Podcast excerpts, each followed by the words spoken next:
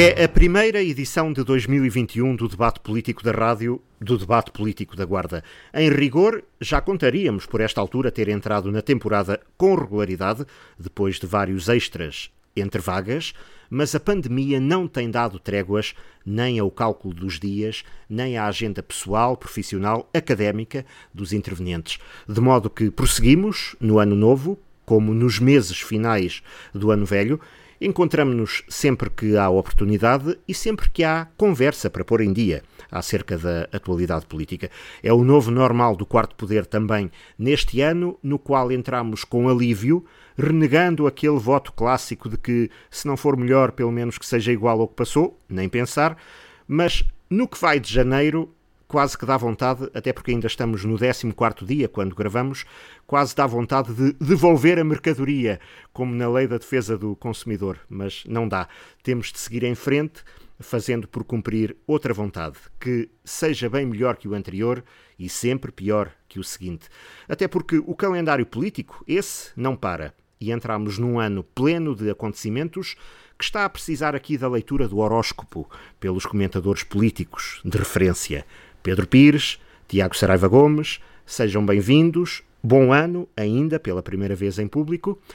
Estamos de novo em confinamento, como há 10 meses. Quem havia de dizer, ou se calhar os sinais até apontavam para isso, o que é que falhou, afinal, e isto no plano, sobretudo político? Tiago Saraiva Gomes, comece por si, até pela sua dupla condição de jovem político e quase médico.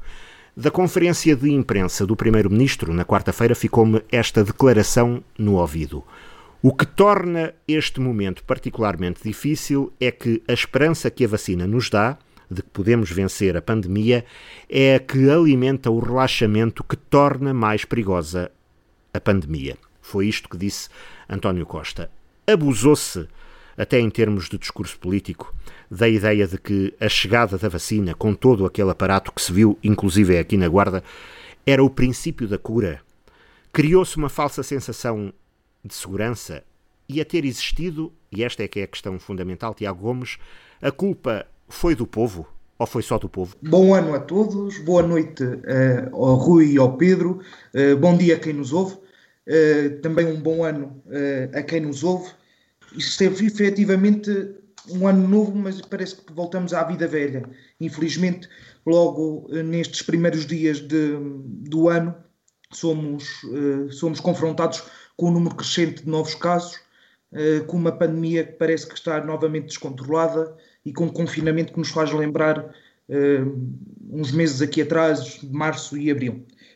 respondendo e depois falando acerca deste do confinamento, eh, sem dúvida nenhuma, eh, são várias as razões por estarmos, se calhar, nesta nova situação.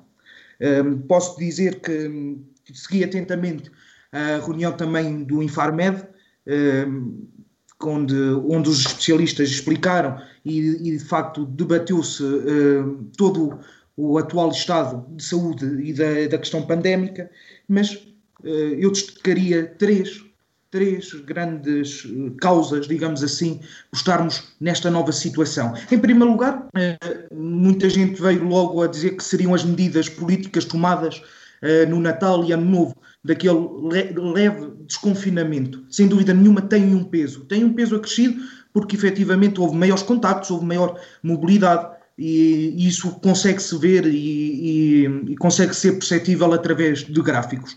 No entanto, é importante referir que já antes mesmo do dia de Natal, o chamado RT, ou seja, a transmissibilidade eh, que temos ouvido falar, já estava em crescendo, ou seja, já estava em, em fase crescente. Apesar disso, não ser visível ainda na questão dos novos, do, dos novos casos diários. Mas se nós olharmos aos uh, outros gráficos, por exemplo, o início dos, dos primeiros sintomas e fazemos essa estratificação, vemos que efetivamente os novos casos começaram a surgir logo ali junto ao dia de Natal. Portanto, o Natal, claro que sim, teve, as medidas tomadas no Natal tiveram um, um ligeiro, um, um ligeiro impacto nestes números, mas também temos que contar outros e temos que contar, sobretudo, uma nova variante. Uma nova variante que está a circular, com, muito mais infecciosa, a chamada variante do, com origem no Reino Unido, muito mais infecciosa, muito mais contagiosa e, portanto, também teremos, entra sobretudo nesta equação.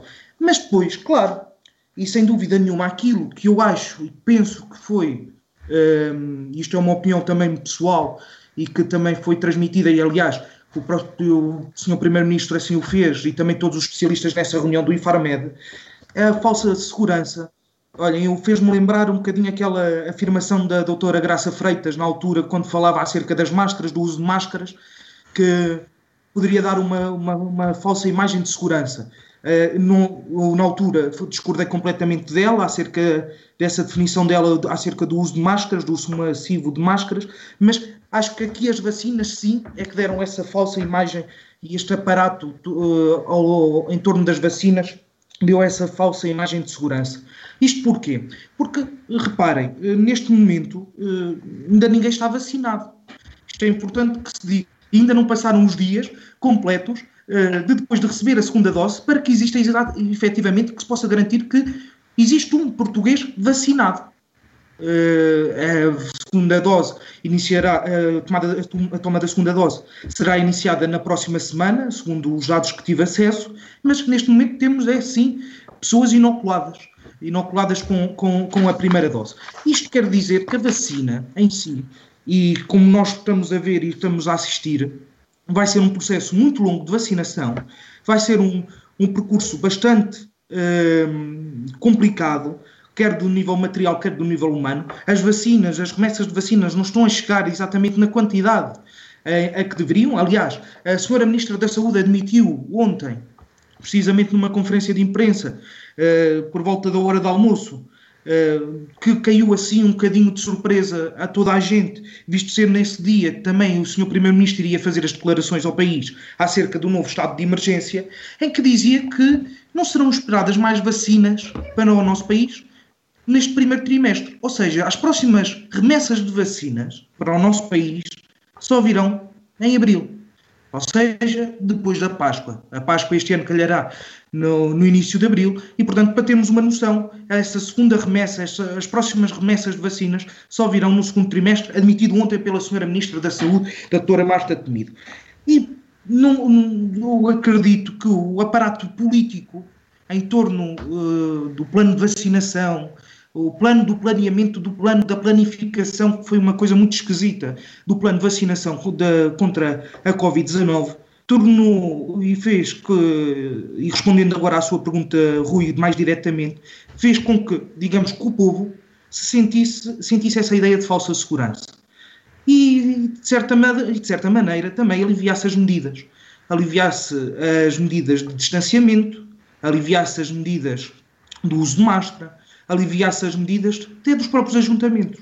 Quando, por exemplo, também temos e vemos o aparato que foi criado à volta da vacina, das primeiras tomas, uh, vemos um aparato. Da chegada das carrinhas de entregas também. Escoltadas com. Uh, e depois eu acho, acho e permitam-me, acho hilariante, uh, mas que infelizmente não tem graça nenhuma, quando temos serviços eh, de segurança a dizerem que deveria ficar no sigilo o, o, local onde estariam guardadas, armazenadas essas mesmas vacinas, por exemplo, essas mesmas doses, e depois vemos, por exemplo, um, logo comunicação social, vídeos em Facebook uh, a mostrarem as chegadas precisamente onde essas vacinas, essas doses vão se ficar guardadas. E, portanto, não se percebe o porquê de tanta segurança à volta deste transporte e deste armazenamento, quando depois tudo é tornado público e tudo através de um aparato gigantesco é, é, é, é, mostrado. E depois, claro, também os ajuntamentos.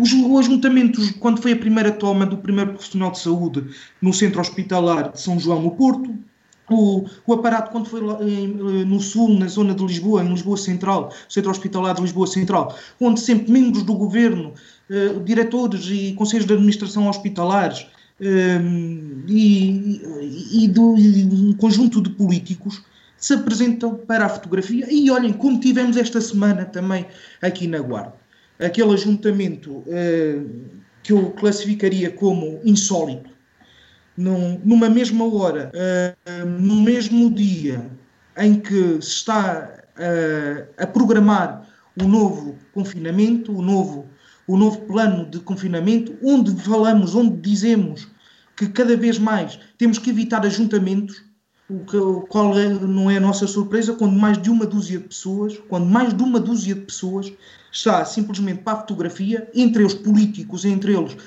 presidentes e diretores de conselhos de administração e, e, entre, e muitos outros, e muitos outros vão, vão assistir à primeira toma de uma vacina, da vacina numa, numa instituição, uh, num lar, que neste caso foi o lar da Santa Casa da Misericórdia da Guarda. Isto é péssima imagem ao nível de comunicação em saúde e educação na, em saúde. É, é terrível.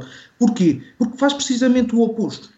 Faz precisamente o oposto. Como é que é possível responsáveis da área da saúde, responsáveis políticos e decisores políticos e também decisores políticos ao nível da saúde eh, dão este testemunho para as pessoas de que vão haver a toma da vacina, vão assistir à primeira toma da vacina, não respeitando distanciamentos, tendo um ajuntamento muito superior ao permitido por lei e ao recomendado a, a, a todas as pessoas. Isto parece que existem dois mundos. Existem um mundo daqueles em que tudo é permitido e aquele o mundo onde o povo tem que obrigatoriamente cumprir. E agora aqui falando um bocadinho de confinamento, eu sinceramente estava à espera de muito mais medidas de, de, isolamento, de, de confinamento. Uh, acho que estamos a ficar por meio do caminho. Uh, especialistas falavam, e isto não é para alertar ninguém, porque também não acredito que em saúde simplesmente se fale em números e números assustadores simplesmente para assustar e só assim é que as pessoas cumprem. Não acredito nisso. Acredito sim numa comunicação de saúde aberta, clara, franca e, e dirigida às pessoas. Mas os especialistas falavam, por exemplo, que no final de, de janeiro, nessa reunião do IFARMED, se, se nós tivéssemos e tomássemos medidas de confinamento igual às de março-abril, chegaríamos muito facilmente aos 14 mil casos, mesmo em confinamento. 14 mil casos diários, mesmo em confinamento. Eh, eu acredito que com este confinamento que ficou muito aquém daquilo que os especialistas pediram nessa reunião, daquilo que ficou, digamos que, eh, transponível em todas as declarações que temos assistido. Destaque, por exemplo, uma, uma intervenção do Dr. Henrique Barros, em que, efetivamente, se não tomarmos medidas drásticas, podemos, podemos enfrentar uma situação muito, muito má por vários fatores, mas aqui a, responsabilidade política, que devia ser os primeiros a tomar a, tomar a iniciativa, sobretudo de dar o exemplo e fazer uma comunicação concreta, mais vale muitas das vezes esperarmos eu acreditei muito e fui um defensor, por exemplo, daquela renovação de estado de emergência só durante uma semana para efetivamente avaliarmos os dados e efetivamente avaliarmos, mas, por exemplo, poderíamos ter aproveitado essa semana e os responsáveis políticos deviam ter aproveitado essa semana, olhem, para ano novo, comunicação nova. Mas não, acho que foi precisamente o oposto. Continuaram com uma comunicação que pouca gente percebe, em que existe a lei e depois existem um conjunto enorme de exceções Uh, e que uh, a exceção torna-se a lei e a lei torna-se a exceção e ninguém percebe e toda a gente pode fazer tudo ao fim e ao cabo e, está tudo justificado porque ninguém cumpre a lei uh, e ninguém, ninguém é obrigado efetivamente a um confinamento mais rigoroso. Agora, um apelo também que eu faço é que todos nós, em consciência, também procuremos fazer esse, esse confinamento voluntário e, e efetivamente pensarmos como é que era a nossa postura em março, uh, efetivamente perante toda a, a, vivência que estávamos a assistir nesse momento e um certo receio do que aí viria, também neste momento assumamos essa, essa, esse perfil, não do medo uh, que nos paralise, mas, mas sim de um, de, de um medo uh, de que nós podemos fazer a diferença e que eu posso me proteger, autoproteger e proteger os outros e, sobretudo, é um apelo que eu faço: é que as pessoas se protejam, se prote protejam os outros e não estejam simplesmente à espera de medidas do governo, porque nós também podemos auto-governar-nos, uh, digamos assim, e autopropor-nos enquanto agentes de saúde, que somos todos agentes de saúde e somos todos agentes de saúde pública. E, efetivamente, uh, o plano de vacinação vai ser muito longo, a vacina não vai ser a salvação, até porque a vacina, uh, e uma, uma questão que acho que é importante esclarecer, a vacina não vai impedir a transmissão do vírus. A vacina vai impedir, e como todas as vacinas, o que, o que impede é sim as fases mais graves agudizantes da doença e, portanto, vai impedir sim que a gente que não vai impedir que eu seja infectado ou que eu possa não possa infectar outras pessoas. Vai sim impedir que eu eu e outras pessoas que, que serão vacinadas uh, não tenhamos as formas mais graves da doença e, portanto, passemos também pela doença ou de uma forma mais ligeira ou então mesmo de uma forma assintomática. Uh, mas, no entanto, claro, só depois quando criarmos a imunidade total de grupo aquela famosa imunidade de grupo que leva muito tempo, leva muito tempo, e todos os especialistas concordam com isso, e quem, quem, quem estuda e quem, quem sabe e quem conhece saúde pública e também da área da saúde, uh, reconhece que a imunidade de grupo leva muito tempo a ser alcançada e só depois aí é que poderemos, como já tivemos através de uma doença, uh, a erradicação, mas que demorará muitos e longos anos, e que a vacina não é a salvação neste momento, nem para a economia, nem para nós próprios. É assim uma forma de nos protegermos e, portanto, apelo a todas as pessoas que puderem, neste momento, e que estão nesta, nesta fase, nos também contemplados com, com, com a possibilidade de receber a vacina, que o façam, vacinem-se, vacinem-se e, sobretudo, protejam-se e protejam e não estejam à espera de medidas políticas para nós conseguimos para, para nos protegermos. Temos que conhecer nós próprios também protegermos, porque já vimos que a inação política uh, impera. Também entendo perfeitamente e, entendo perfeitamente que é desgastante, é completamente desgastante uh, lidar com uma pandemia durante tantos e longos meses e ter que atuar sempre, mas também um apelo às forças políticas, em vez de, de reagir como têm reagido, parem, pensem, estruturem a comunicação, façam uma melhor comunicação, façam uma melhor comunicação, parem, às vezes é importante parar para recomeçar, para começar do zero, voltar outra vez e, e sobretudo, em vez de, de, reagir, comecem a agir concretamente e não tenham medo com, com medidas concretas, medidas que, que possam agora parecermos que paralisam nas nossas vidas e a nossa economia, mas que serão com certeza num futuro e nós poderemos ver isso. Tivemos essa prova de março e abril, com aquele confinamento geral, o chamado milagre português, não era? Um, que, que, resultaram efetivamente numa, num achatamento da curva e conseguimos ultrapassar essa curva e agora estamos novamente em subida e temos que fazer tudo de tudo para, para achatar esta curva. Primeira intervenção de Tiago Saraiva Gomes, nesta também primeira edição do Quarto Poder em 2021. Pedro Pires, boa noite, quando gravamos, bom dia, quando este programa uh, vai para o ar. Este confinamento uh, seria completamente inesperado e, por outro lado, uh, é a tentativa de equilíbrio entre a necessidade de acorrer a uma crise de saúde pública e a necessidade de não agravar uma crise económica? Bom, em primeiro lugar, bom ano, uh, renovado aos, aos dois, ao Rui e ao Tiago. Um bom ano para quem nos ouve também. Uh, boa noite para vós, bom dia para quem nos ouve. Um, Naturalmente que nesta matéria o Tiago tem aqui um, um, um, papel muito especial, até pela sua, pela sua formação, não é? E pela, pela forma como encara isto na ótica, como encara o problema na ótica da, da saúde e na, na, na ótica, mais até na ótica, na ótica sanitária, e nós compreendemos que assim seja, um, mas verdadeiramente. Um, há algo que, que, temos que reconhecer e o Rui, na pergunta que faz, uh, enfim, é, é, muito objetivo. Uh, esta doença uh, é um desafio diário, é um desafio constante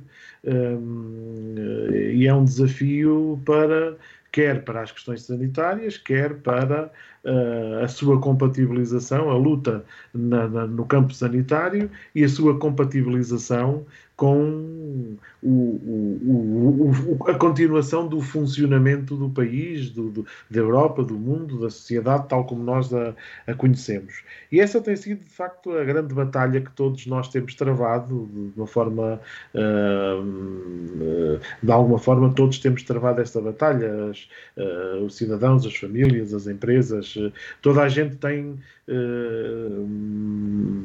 encarado este, esta Covid-19 uh, e tem enfrentado este, este desafio sem saber uh, ou sem estar habilitado todo o conhecimento sobre a doença. Eu acho que ao fim destes meses todos, continuam muitas dúvidas na cabeça dos especialistas, ou pelo menos as certezas rapidamente se, se, se tornam em dúvidas, ou as poucas certezas que vão surgindo em cada fase uh, depressa se, se, transformam em dúvidas. Uh, eu, eu, acho que temos que dar, de alguma forma, uh, temos que ser justos com aqueles que estão na linha da frente da governação em todo o mundo, em toda a Europa, eh, em Portugal também, naturalmente, porque eu, eu ouvi há, há pouco tempo o, nosso primeiro-ministro dizer uma frase que, que retive, eh, uma frase mais ou menos assim: eh, só não erra quem nada faz. E esta é que é a verdade. Não vale a pena estarmos aqui a tentar atirar culpas, não vale a pena estarmos aqui a tentar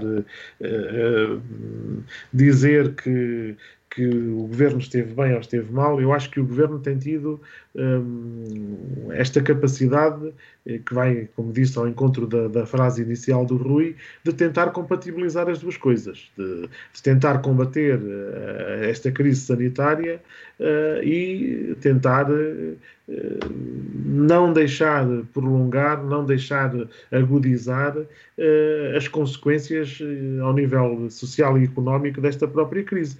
Porque vejamos, há aqui consequências sociais também muito graves. Quando digo sociais, até de sociabilização.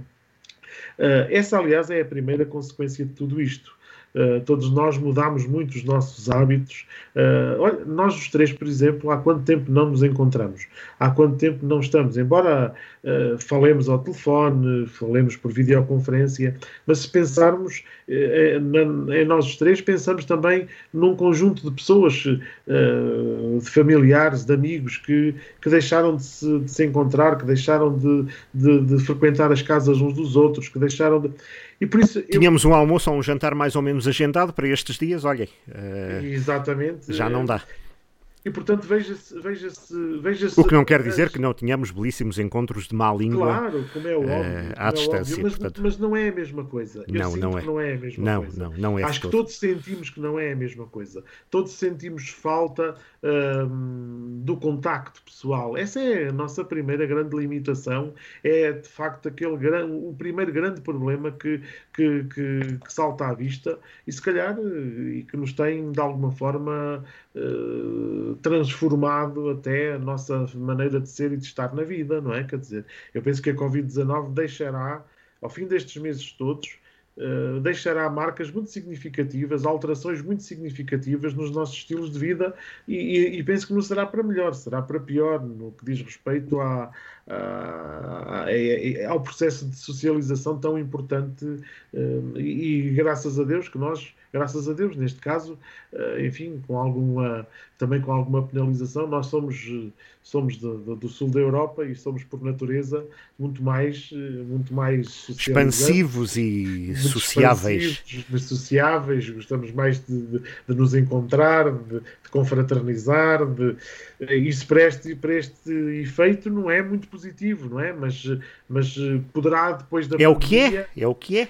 Em contrapartida, poderá... em contrapartida temos esta característica que após a pandemia nos torna melhores, porventura, não é? Exatamente, é isso, é, era aí que eu queria chegar. Após a pandemia, se calhar os efeitos não ficarão tão, tão marcados, tão vincados como noutros países, nomeadamente países do norte da Europa.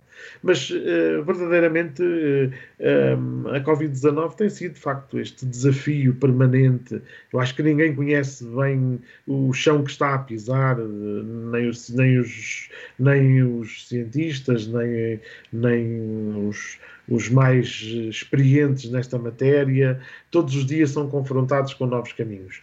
Há uma coisa que é certa. Eu acho que o governo tem estado bem no que diz respeito ao reforço dos meios, ao reforço do Serviço Nacional de Saúde, a um acompanhamento muito próximo de tudo aquilo que, que, que são as maiores necessidades dos portugueses, no apoio à economia, uh, na forma como tenta apoiar uh, todos os, os, múltiplos setores uh, de, de, de, do país, de uma forma sempre o mais musculada possível, procurando ir ao encontro das necessidades dos vários, dos vários setores, e isso tem sido, eu acho que é, tem sido algo inegável.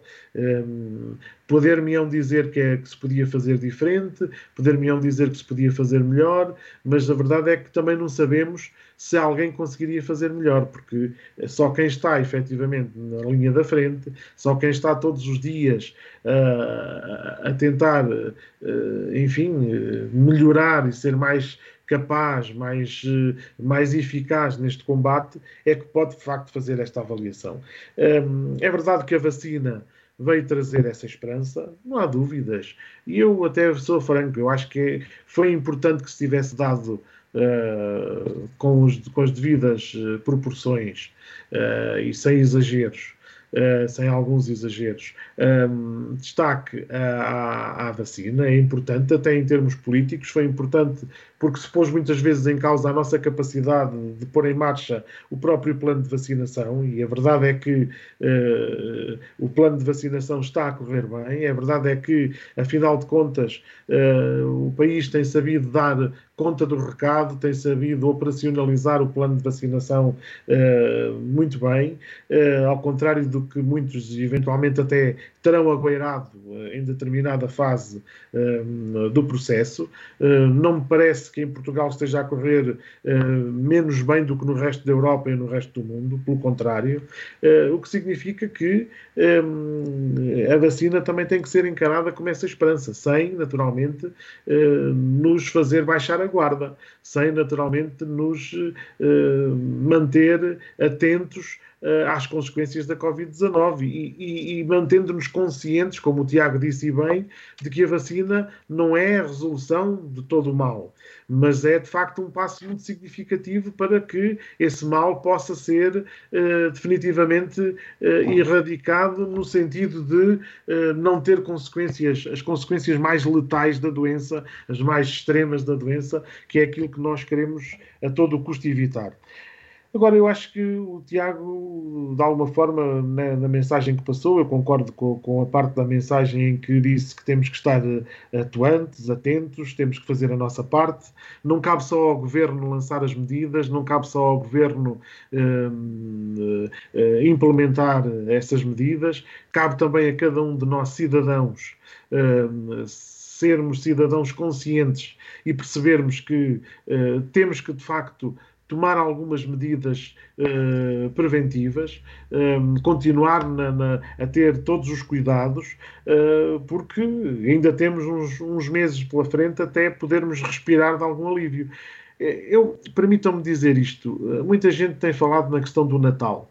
Eu acho que o, o Natal e, o, e o, período das festividades natalícias, um, fosse de que forma fosse, acabaria por ter que dar nisto. Porque uh, olhemos, por exemplo, para a grande maioria dos países da Europa que tomaram medidas muitíssimo restritivas, muitíssimo restritivas uh, no, no, Natal, no Ano Novo. Uh, quando digo muitíssimo restritivas, é completamente restritivas. Houve países como a Itália, como, como a Alemanha, eh, como a França, que tomaram medidas altamente restritivas até na questão comercial, até, no, até, no, no, no até na questão da restauração. Muito mais restritivas, foram muito mais e continuam a ir muito mais longe do que tem ido uh, Portugal. E a verdade é que se olharmos para os números, nós não conseguimos ver que tenham conseguido alcançar melhores resultados do que nós conseguimos alcançar. Um, eu acho que nós lidamos aqui, e o Tiago também falou nisso, com, com, com uma alteração da, da, da, estirpe, não é? Com uma, uma alteração uh, com esta nova variante, mais infecciosa. Isso também tem efeito sobre, sobre, sobre a curva, não é? Uh, não há dúvidas. Uh, isso é, é, é, está, está à vista de todos. Um, e, portanto, eventualmente pode ter havido esse, esse relaxamento fruto da vacina, não digo que não, mas eu penso que o Natal foi um bocadinho a catarse de todo, de todo o período de confinamento que todos nós, que todos nós tivemos sujeitos toda a gente quis de alguma forma encarar o Natal como aquele momento em que uh, temos que pelo menos tentar viver um bocadinho em família já que tivemos tantos meses afastados. Claro que houve várias, uh, houve muitas opções das famílias. Eu, por exemplo, uh, no meu caso pessoal, só passei o Natal e o Ano Novo com a minha mulher e com a minha filha. Foi uma opção muito difícil, foi muito difícil ter que uh, desejar o, boas festas e, e, e, enviar um abraço e um beijo aos meus pais, uh, aos meus sogros e aos meus avós uh, pela, pelos meios digitais e não poder estar com eles na noite de Natal e no dia de Natal e na passagem de ano. No... Foi muito difícil, claro que sim mas foi uma, uma opção que tomámos e é um sacrifício, foi um sacrifício que se fez. Houve quem não quisesse fazer esses sacrifícios, houve quem quisesse uh, olhar para uh, o Natal como, como como algo novo, como algo normal e não podia ser. Agora, também entendo, não, não critico as pessoas que, se, que, que, quiseram, que quiseram ter um bocadinho mais de aproximação, embora não querendo, não, tentando sempre cumprir as regras e, e, e procurando fazer o melhor. Uh, mas eu não acho, sinceramente, que tenha sido o Natal o grande culpado de, de, de, desta situação. Agora é fácil atirarmos as culpas ao Natal, mas a verdade é que também, até em termos políticos, houve um consenso muitíssimo alargado em torno desta decisão que o governo tomou relativamente ao Natal, não é? Quer dizer, eh, a grande generalidade, a grande maioria dos partidos políticos a grande maioria dos partidos políticos eh, pronunciaram-se nesse sentido e, e, foram nesse sentido de eh, tentar dar ali alguma, alguma margem no Natal. E, como disse, não me parece que os países da Europa que tenham, que tomaram as medidas mais restritivas, muitíssimo mais restritivas até, de, de quase proibição de saída de casa, eh, que esses países tenham conseguido melhores resultados do que nós. Eu acho que agora daqui para a frente, Tiago, digo já, passo-lhe já a palavra, daqui para a frente eu acho é que temos é que ter, continuar a ter cuidado, perceber que estamos a lidar com essa tal nova variante muito, muito mais infecciosa, que o plano de vacinação está em marcha e que isso terá os seus efeitos no devido tempo e agora temos que procurar uh, minimizar os estragos, uh, procurar valorizar e ajudar a economia a não, a não quebrar tanto e, e, pronto, e a partir daqui tentarmos, uh, uh, enfim, uh, mostrar que somos capazes de voltar a achatar a curva. Diga, Tiago. É só, só aqui um, um, um, ligeiro comentário, porque o, o, Pedro, eu não sei, eu tentei explicar isso, sem dúvida nenhuma, eu acho que a culpa maior não é das medidas do Natal. Aliás, de, nós podemos avaliar e, o, e falou o, o, Pedro e falou acerca de outros países, efetivamente, outros países tomaram medidas muito mais drásticas, mas não necessariamente só no Natal, foi no período antes do Natal. Ou seja, por exemplo, nós olhamos, por exemplo, para países como a Itália, como a Alemanha, por exemplo, ou como aqui a nossa vizinha Espanha, em que nós, efetivamente, a nossa curva estava-se a aproximar muito da, da tendência espanhola, que nós facilmente identificamos e nos lembramos há uns meses atrás falámos do elevado número de casos espanhóis dentro dos nossos uh, vizinhos espanhóis. Uh, no entanto, uh, o, o, povo espanhol, a, a Espanha conseguiu inverter a, a, a, curva muito mais cedo que nós e conseguiu atingir mínimos muito mais depressa que nós. Ou seja, nós também, uma, uma das grandes responsabilidades que aqui temos é que nós estamos a iniciar aquela que já podemos com certa, certamente chamar de terceira vaga, sem completamente chegar ao final da segunda. Ou seja, sem chegar completamente ao final da descida da segunda.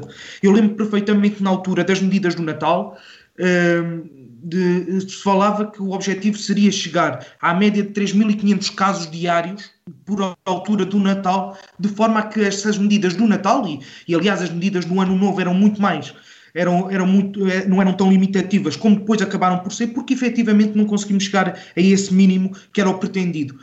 E, e, o Pedro tem, tem razão hum, quando aponta essa, essa questão, até porque, e como eu dizia há bocadinho, a razão de transmissão começou a subir antes do Natal. Subiu sobretudo naquela semana em que muitas famílias aproveitaram para se deslocar. Olha, muitos estudantes como eu, por exemplo, que saiu de, da sua área de residência uh, durante o ano que, uh, académico, durante o ano letivo, e, e desloquei-me, por exemplo, e, para, para a minha área de residência oficial, para, para junto de, de, do meu agregado familiar. Mas lá está, foi naqueles dias, precisamente antes do Natal, começou a, a, a haver esse aumento de transmissão, porque as pessoas deslocaram-se mais.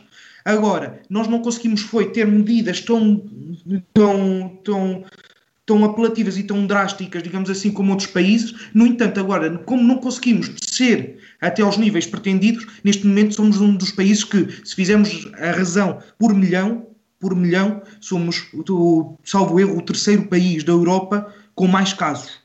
Sim, mas, mas não, se olharmos para os números da Itália, a Itália foi dos países que mais restrições impôs no, período do Natal e, e olhemos e, para os e, números desgraçados da, da, da Itália, não, não, é? Que são números mas, péssimos. Mas, por exemplo, mas, por exemplo, Pedro, mas por milhão, mas por milhão de habitantes própria, estão bastante e a própria, e a própria eu, Espanha, e a própria Espanha, a região de Madrid está em caos. Não, neste momento, neste momento Espanha, agora é claro, agora é claro que Todos os países também já estão a subir, culpa da nova variante também e culpa de outras coisas, nomeadamente também de algumas medidas que, que não foram cumpridas durante o Natal. Porque também nós sabemos perfeitamente que Olha, há sempre formas de, de, fazer a tal exceção à regra, de fazer a tal exceção à lei.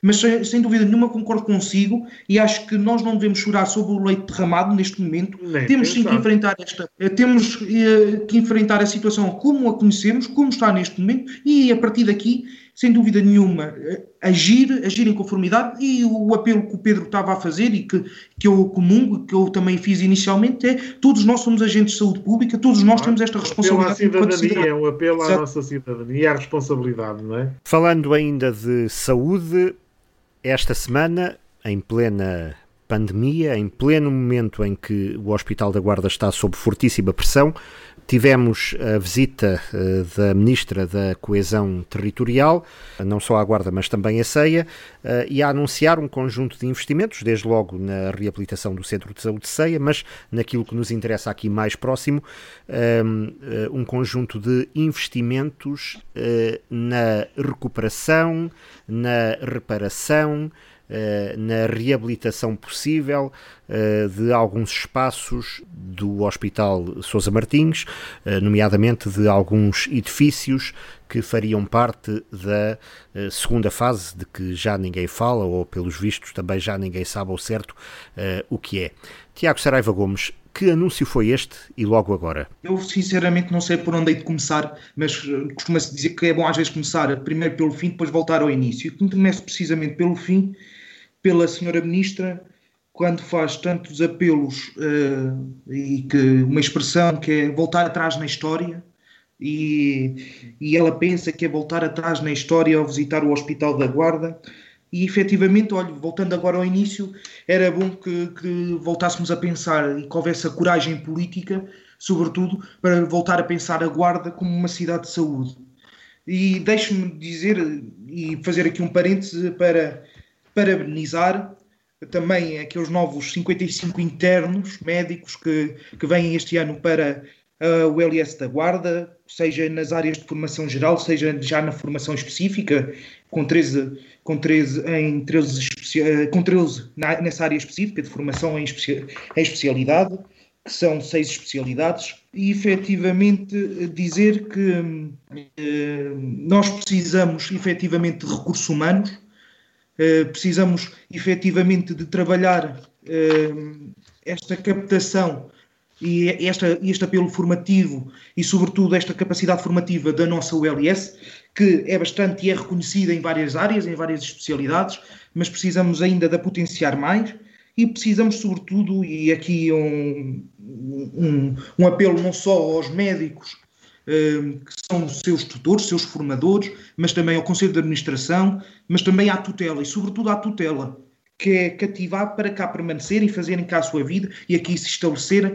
e para sim também em especialidades que são carenciadas no nosso hospital e que todos nós conhecemos, e aliás, uma, uma as intervenções que, que, que ouvimos durante, durante estes últimos dias eh, notam algumas e enumeram essa, algumas dessas especialidades e, e, sobretudo, um apelo à tutela no sentido de que abra efetivamente vagas para essas especialidades e, e eu dou, dou nota do, com grande tristeza que, por exemplo, uh, ouvimos uh, a senhora diretora clínica dizer que existem grandes carências na cardiologia, na radiologia, na obstetrícia, na cirurgia, na ortopedia, na reumatologia, por aí adiante. Ouvimos também o, o, o, senhor diretor dos cuidados de saúde primários a dizer que efetivamente no próximo ano teremos grande carência de médicos de medicina geral e familiar, por, devido sobretudo à reforma de, de muitos dos, dos, atuais médicos da área da abrangência do OLS da Guarda, e, mas a quem compete, a quem compete a abertura de vagas é a tutela, é o, senhor, é o ministro, é a ministra da Saúde, é o Ministério da Saúde que tem que fazer essa, essa abertura de vagas. Eu, como dizia, dou nota de, com grande tristeza de que neste último concurso que quando, olha, quando este programa for para o ar, precisamente amanhã, dia 15 de janeiro, fará um mês em que foi aberto o concurso e dou-vos nota que abriram vagas, simplesmente uma vaga na gastroenterologia, uma na ginecologia obstetrícia, outra na medicina interna e três na medicina geral e familiar. Ou seja, não vemos aqui nenhuma vaga efetivamente para as áreas carenciadas do, do Hospital da Guarda, para essas especialidades carenciadas na Guarda. Não vemos nenhuma para a cardiologia, não vemos nenhuma para a radiologia, para a ortopedia, para a reumatologia, para todas essas especialidades que eu falei. E, portanto, nós precisamos, para além do trabalho magnífico de formação que é reconhecido por todos, como já disse, dos nossos profissionais de saúde e do nosso hospital, eh, para além de todos os incentivos que, nomeadamente autarquias, nomeadamente o Conselho de Administração, possam fazer para cativar efetivamente médicos e que esses médicos se fixem no, na, e permaneçam depois da sua especialidade, depois daqui formarem daqui se formarem, permaneçam aqui na, na nossa região, é preciso a tutela dar o, o passo primordial e o, e o, principal, que é a abertura dessas vagas para a, a, especialidade. E, portanto, eu dou nota também ao falar de saúde e parabenizo e agradeço também estes 55 eternos, desejo todas a, e as maiores felicidades, espero que, que sejam uns anos muito frutuosos, ao nível da sua formação nesta nova fase da vida e que, sobretudo, a nossa região os cative e que, sobretudo, a nossa região os possa preencher nesta nova fase. E dizendo que, olha, é um ano novo e, infelizmente, temos várias coisas a voltar à estaca zero. Eh, eh, parece que voltamos tudo à estaca zero. Eh, e estas, estes últimos dias, falámos há bocadinho da pandemia, que parece que agora, depois de tanto confinamento, e tantas medidas, parece que voltamos outra vez à estaca zero e começamos uma nova subida, infelizmente. Voltamos à estaca zero, por exemplo, noutras notícias, de, de, olha, lembravam-me do hotel turismo, por exemplo, é um voltar à estaca zero. Olha, nas portagens, Voltámos outra vez à estaca zero nas portagens, por exemplo, que agora afinal já ninguém se entende, já é só para julho, e vamos lá ver como é que vai decidir o, o Tribunal Constitucional, eh, com a senhora Ministra a querer boicotar as coisas, apesar da, da senhora Ministra dizer que não boicota, mas, e, e eu fico ainda eh, mais, mais triste é com a falta de noção, de noção clara, e deixem-me falar só aqui um bocadinho nesta questão das portagens, com a, com a falta de noção clara porque eu demorei tempo a perceber a, efetivamente a, a medida, esta medida que entrou agora em vigor, dos 25% de desconto no oitavo dia de utilização. Ou seja, não são oito utilizações, nós não. Eu estou-me a imaginar a passar eh, nas portagens e com um papelinho a arriscar os dias num calendário a dizer passei neste dia, passei neste dia, passei neste dia, passei neste dia. Para termos uma noção do que é esta proposta e, e das migalhas que são, que é esta proposta, e é mais uma vez um esquecimento do, do interior por parte deste governo e, sobretudo, desta senhora ministra de, da coesão territorial que se diz querer ser embaixadora do interior, que até aqui de embaixadora pouco tem tido, e já vou falar na questão da saúde e da sua visita ao LS, mas para terem uma noção, isto nós precisa, precisamos de, por exemplo, alguém que venha à nossa região, por exemplo, do meu caso particular, que estou em Lisboa, que eu queira vir todos os fins de semana, por exemplo, à Guarda, de Lisboa à Guarda, ou seja, normalmente o mês tem quatro fins de semana, seriam oito dias, uma viagem, um dia de vinda, outro dia, outro dia de, de, de volta e, portanto, eh, seriam oito dias. Eu só teria desconto num dia, esses 25%. Ou seja, só no oitavo dia, ou seja, só na última utilização, é que teria esse desconto. Eh, portanto, isto eu aconselho todos aqueles que utilizam as portagens e que utilizam as nossas autoestradas para circular, comecem a andar com uma agenda e comecem a arriscar os dias, não as utilizações, não as utilizações. Pois, que parece ainda mais mais antagónico e mais difícil de explicar, mas não são as utilizações, mas sim os dias. Então, portanto, temos que começar a arriscar no calendário os dias. E com certeza que a senhora Ministra o que fez foi vir a testar essa, essa nova, essa nova por ela anunciada com tanta polpa e circunstância, ao fazer a visita à guarda e a ceia porque simplesmente acho que foi a única coisa que conseguiu vir cá fazer, foi a testar e, arriscar mais um dia no calendário a ver se ainda consegue chegar ao final do mês às oito utilizações para ter pelo menos um, um dia de desconto.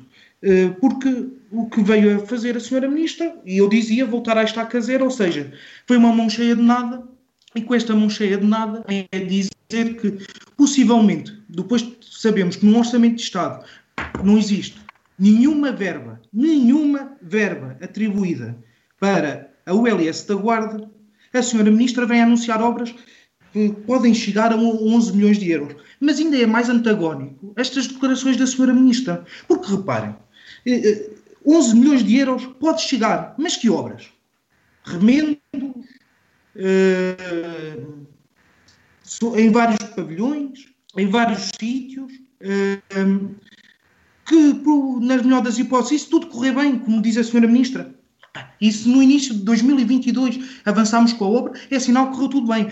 Não, a senhora Ministra é que tem que garantir que tudo corra bem quer iniciar a obra. Não é ela desejar que tudo corra bem. Não, ela tem que assumir o compromisso, mas também sabemos que a senhora Ministra dificilmente consegue assumir compromissos. Uh, uh, ela é que tem que assumir o compromisso de que vai fazer tudo para que corra bem.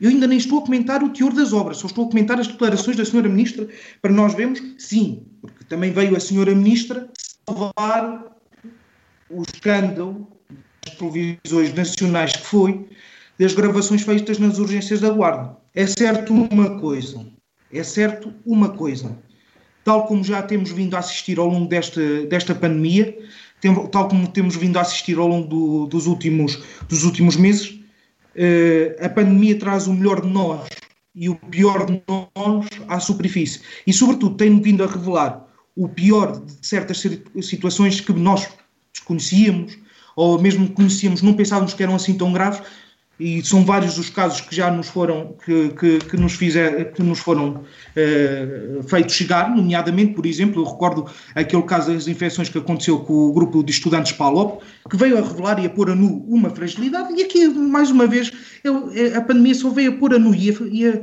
e a, e a revelar uma fragilidade do, do nosso hospital, da nossa OLS, que é o serviço de urgência, e a irresponsabilidade, e a irresponsabilidade do atual Conselho de Administração e não podem dizer, como vem a dizer a senhora Ministra, a desculpar o Conselho de Administração, que a única coisa que cá veio a fazer foi deitar água benta sobre o Conselho de Administração, quase como uma benção papal, se tratasse de, de ano novo, a dizer que só tem três meses. Não, desculpem. Em três meses consegue-se fazer muito. Em três meses consegue-se fazer muito. Em três meses, o Conselho de Administração já deveria ter tomado conhecimento de todas as situações, nomeadamente as situações mais críticas e mais graves, e aquelas que são necessárias resolver, como era este caso, por exemplo, das urgências. E aquele episódio caótico em que estavam as urgências. E com ambulâncias, e o Pedro, que, que, que lhe diz tanto, e a mim também, que este assunto era tão caro dos bombeiros, com ambulâncias paradas e com meios de socorro que estão impedidos e não operacionais prestar o socorro precisamente por falta de macas no Hospital da Guarda. E depois a senhora Ministra, a desculpar o Conselho de Administração, diz, primeiro, só passaram três meses.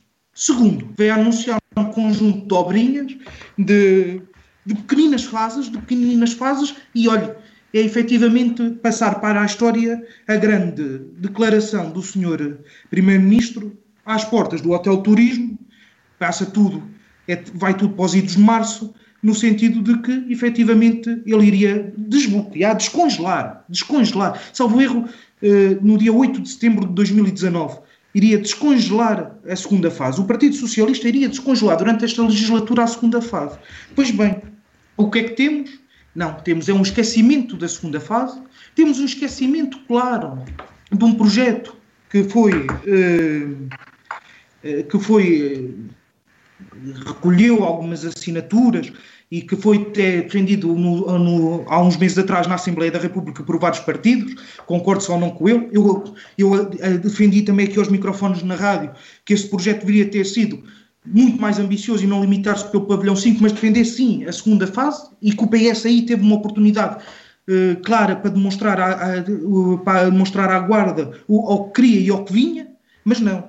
O PS mais uma vez vem à guarda tapar o sol com a peneira, deitar areia para os olhos das pessoas, anunciando pequenas obras, uh, pequenos remendos, pequenas uh, reparações ou seja, o que a senhora ministra veio a fazer são simplesmente, foi simplesmente a dizer vamos entrar em gestão corrente e existe este dinheiro para gestão corrente.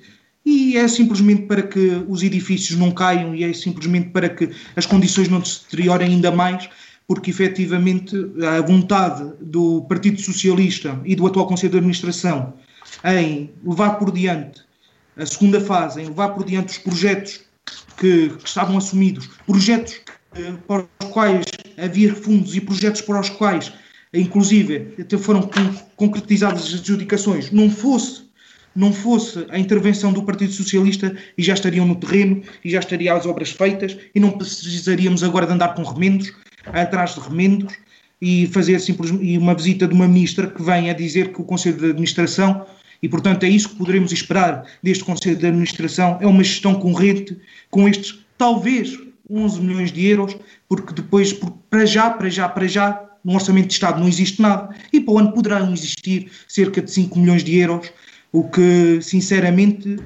para o tamanho da ULS, para as necessidades da ULS, é manifestamente pouco. Pedro Pires, presumo que tenha outro diagnóstico. Eu ouvi atentamente, atentamente o Tiago e confesso que na primeira parte Uh, estava assim a pensar: oh, oh, oh homem, uh, não vais tão longe, senão ainda tenho que te comparar ao Álvaro Amar a falar nos miolos e a desvalorizar os tijolos. Oh, valha-me Deus, não vais tão longe. Eu estava a ouvi-lo e a pensar assim: não, não, vale, não há necessidade disso, não há necessidade disso. Mas concorda comigo, Pedro. Os recursos humanos são muito importantes, os médicos são ouro naturalmente, mas, eh, mas, eh, mas há aqui outros problemas de fundo que importa resolver, e é verdade. Não, mas essa foi a estratégia com que Álvaro Amaro enganou a guarda durante muito tempo. Não, a falar, não, a falar, na, necessidade, olha, a falar na necessidade oh, dos miolos Pedro, e completamente Pedro, a desvalorizar os tijolos. Mas, Pedro, não, não fui eu, não estou a utilizar, não são expressões minhas, são expressões da senhora diretora clínica, eh, da, da, do senhor diretor clínico dos cuidados de saúde primários, da senhora diretora clínica dos cuidados de saúde hospitalares, não sou eu que diz ou que, que, que, utiliza pela sua própria cabeça dizer que o hospital tem carências. Não, são declarações deles, são públicas e não, efetivamente. Mas tem carências o Hospital da Guarda, como tem o país e como tem. Não, mas como não acha estranho, Pedro, não, acha, não acha estranho não se abrirem vagas, não se abrirem vagas precisamente para essas especialidades que estão carenciadas na Guarda? E, e, e esquecerem-se completamente. Essas vagas, essas vagas abriram parece... no tempo do governo do PSD e supriram-se, na altura, resolveram-se imensos problemas. Aliás, no tempo do governo Alguns do. PSD, houve Alguns concursos, sim. houve concursos para o LS da Guarda em Catadupa. Catadupa. A gente era todos os meses todos os meses, no tempo do governo de Passos Coelho, abria um concurso para a Guarda. Mas, aquilo, olha, aquilo, era, aquilo, foi abrir concursos, pode não ter sido para médicos, Pode ter sido para outros, mas aquilo foi olha, abrir concursos que mas, olha, Pedro, Mas, ó, Tiago, pelo menos, pelo menos os jovens especialistas, mas Pedro, pelo menos os jovens especialistas não tiveram quase 10 meses, oh, não tiveram quase 10 meses depois de acabarem a sua especialidade, à espera que abrissem o concurso. Oh, Sim, Tiago, foi o que fez o Partido Socialista. Mas lá, termino lá, termino lá. Agora tem que me deixar uh, fazer aqui o contraponto àquilo que, que o Tiago disse. Eu sei que está entusiasmado, mas vamos acalmar um bocadinho esse entusiasmo, porque faz parte também, não é? Faz parte. Bom, não, mas isto, esta brincadeira do Álvaro Amaro é verdade, e eu queria gostava de começar por aí. É verdade que o Presidente da Câmara, Álvaro Amaro, andou a enganar a guarda muito tempo com os miolos, falava dos miolos, dos miolos, dos miolos, para nos fazer esquecer os tijolos. Essa é que é a verdade e durante eh, o período em que foi Presidente da Câmara da Guarda, inaugurou assim discretamente, uh, o Governo veio inaugurar discretamente as instalações do hospital que foi construído por iniciativa do Partido Socialista, do Governo do Partido Socialista, e depois, daí para a frente, fez de conta que uh, não existia hospital que não havia necessidade da construção nem de segunda fase, nem de coisa nenhuma, até porque todos nos lembramos. Eh, eu, eu, eu, nestas coisas acho que o PSD tem que, tem que ter aqui algum cuidado quando fala, porque todos sabemos, todos sabemos, não vale a pena, por muito que queiram agora maquilhar a coisa, todos sabemos o que é que disse Paulo Macedo aqui na Guarda, todos já falámos e refletimos sobre isto, todos sabemos quem é que são os responsáveis pelo facto da segunda fase do hospital, a tão falada segunda fase do hospital, para a qual agora o PSD, é, é, para a qual agora o PSD enche a boca para dizer que, para estar aqui a apontar o dedo a António Costa, porque, vamos lá ver, o, quando o Primeiro-Ministro fez esse anúncio, foi só há um ano, foi só há um ano, eu sei que a pandemia, eu sei que a pandemia um, e, e, que a intensidade com que se tem vivido todos estes meses faz parecer, em algumas cabeças, que o governo já governou mais quatro anos. É verdade que a pandemia também tem esses efeitos, mas a verdade é que isto que este, este, compromisso assumido pelo governo, este compromisso assumido pelo Partido Socialista, este compromisso assumido por António Costa e por aqueles que foram intervenientes nas eleições legislativas e candidatos às últimas legislativas, é um compromisso assumido só há um ano, há pouco mais de um ano. E em pouco mais de um ano, em que mesmo o Conselho de Administração anterior e este, que está lá está, como disseram, há três meses, tem estado uh, preocupado com aquele que tem sido o principal problema com que nos temos debatido, que tem sido a Covid-19. Esta é que é a grande realidade das coisas e à qual não podemos ficar indiferentes, porque às vezes também tendemos a ser um tanto ou quanto injustos quando olhamos para as coisas só uh, de uma cor. Parece que só queremos ver as coisas a preto e branco e não queremos ver as cores todas. E, portanto, a verdade é que uh, uh, o trabalho tem que ser feito, Uh, este, este, esta vinda da, da, Ministra da Coesão à Guarda, o anúncio destes 11 milhões, são parte de um caminho, um caminho muito importante para a Guarda. Eu tenho uma opinião um bocadinho diferente, um bocadinho não, radicalmente diferente da do Tiago. Eu compreendo, eu compreendo a frustração do PSD e até compreendo outra coisa. Compreendo que o PSD fica assustado com o facto de estes investimentos estarem a acontecer à, à, porta das eleições autárquicas e num momento em que o PSD está uh, num turbilhão, porque continua, sabemos, é público, não vale a pena, nem vamos aqui pedir ao Tiago que o confirme ou, ou, ou desminta. Uh, uh, sabemos que o PSD continua num turbilhão, no que, aquilo é, é, todos os dias uma erupção, uma nova erupção vulcânica nos órgãos do, do partido. Todos sabemos disso, sabemos disso, aliás, até pelas reações de, do, do Presidente da Conselhia relativamente ao exercício do poder do, do Presidente da Câmara, que, que, nem se sabe muito bem se é do PSD, se não é, já nem sei. Já nem consigo perceber se a Câmara é do PSD, se é assim assim, se, se o que é que é, do que é que é. Olha, já, aquilo já não tem identidade nenhuma. Aliás, eu acho que o projeto político Uh, do atual Presidente da Câmara já não consegue ter identidade, é uma espécie de catavento. Nem, aquilo nem, nem tem cor, nem identidade, nem, nem, nem rumo, nem linha. É uma coisa. Bem, eu nem consigo classificar aquilo. E, portanto, isto para dizer o quê? Que uh, o PSD está cheio de medo, está cheio de medo porque percebe que há aqui que, que, o Partido Socialista e que o Governo estão empenhados em resolver o problema, estão empenhados em solucionar a questão do pavilhão 5, eh, e, e, o pavilhão 5 não podia ser deitado fora, o pavilhão 5 é um projeto que tem que se aproveitar, que tem que se erguer e que se assumiu como a primeira fase da segunda fase. Eu acho que o PS, e bem, eh, foi assumindo, e eu acho que o devia assumir ainda mais, com mais veemência, a, a segunda fase do hospital, e eu acho que o fará certamente. Hum, a segunda fase do hospital é para cumprir e eh, esta, este, este investimento que foi aqui anunciado pela Sra. Ministra da Coesão só demonstra que o governo está atento e que o governo quer resolver os problemas do Hospital da Guarda. Estamos a falar de 11 milhões.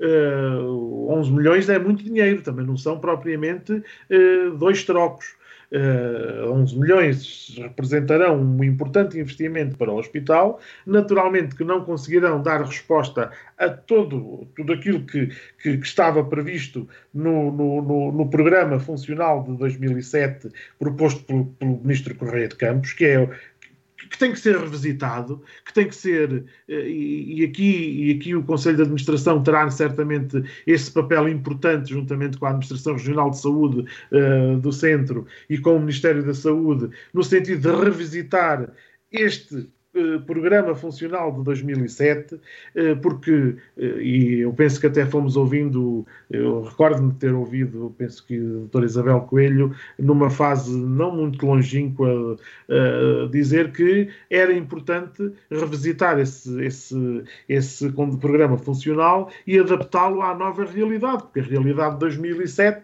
é completamente diferente da realidade de 2021 e, portanto, é natural que esse programa funcional seja revisitado, eh, que haja algumas, eventualmente, algumas especialidades que não façam sentido, outras que façam mais sentido e, portanto, este é o trabalho, este, este será, será no mesmo, na minha ótica, o principal desafio que o Conselho de Administração tem pela frente. É olhar para este uh, programa funcional e uh, propor uh, a sua alteração e a sua concretização. O que não invalida, e toda a gente sabe as condições em que está o edifício, o célebre edifício do comboio, que não invalida que se façam melhorias muito significativas nesse edifício e que essas melhorias sejam um ponto final ou, uh, por exemplo, pura e simplesmente uh, uh, a única coisa que o governo tem para fazer no, no, no hospital, de maneira nenhuma. Foi assumido um compromisso político e a Guarda, os cidadãos da Guarda, uh, uh, o PS está muito bem resolvido com os compromissos que assume com a Guarda. Ao contrário do PSD, o PS está muito bem resolvido com os compromissos que assume com a Guarda. Uh, o primeiro-ministro José Sócrates, ao tempo, veio à Guarda numa campanha eleitoral e disse que estava cansado de ver a Guarda arrastar os pés na questão do hospital. Recordo-me desta célebre expressão.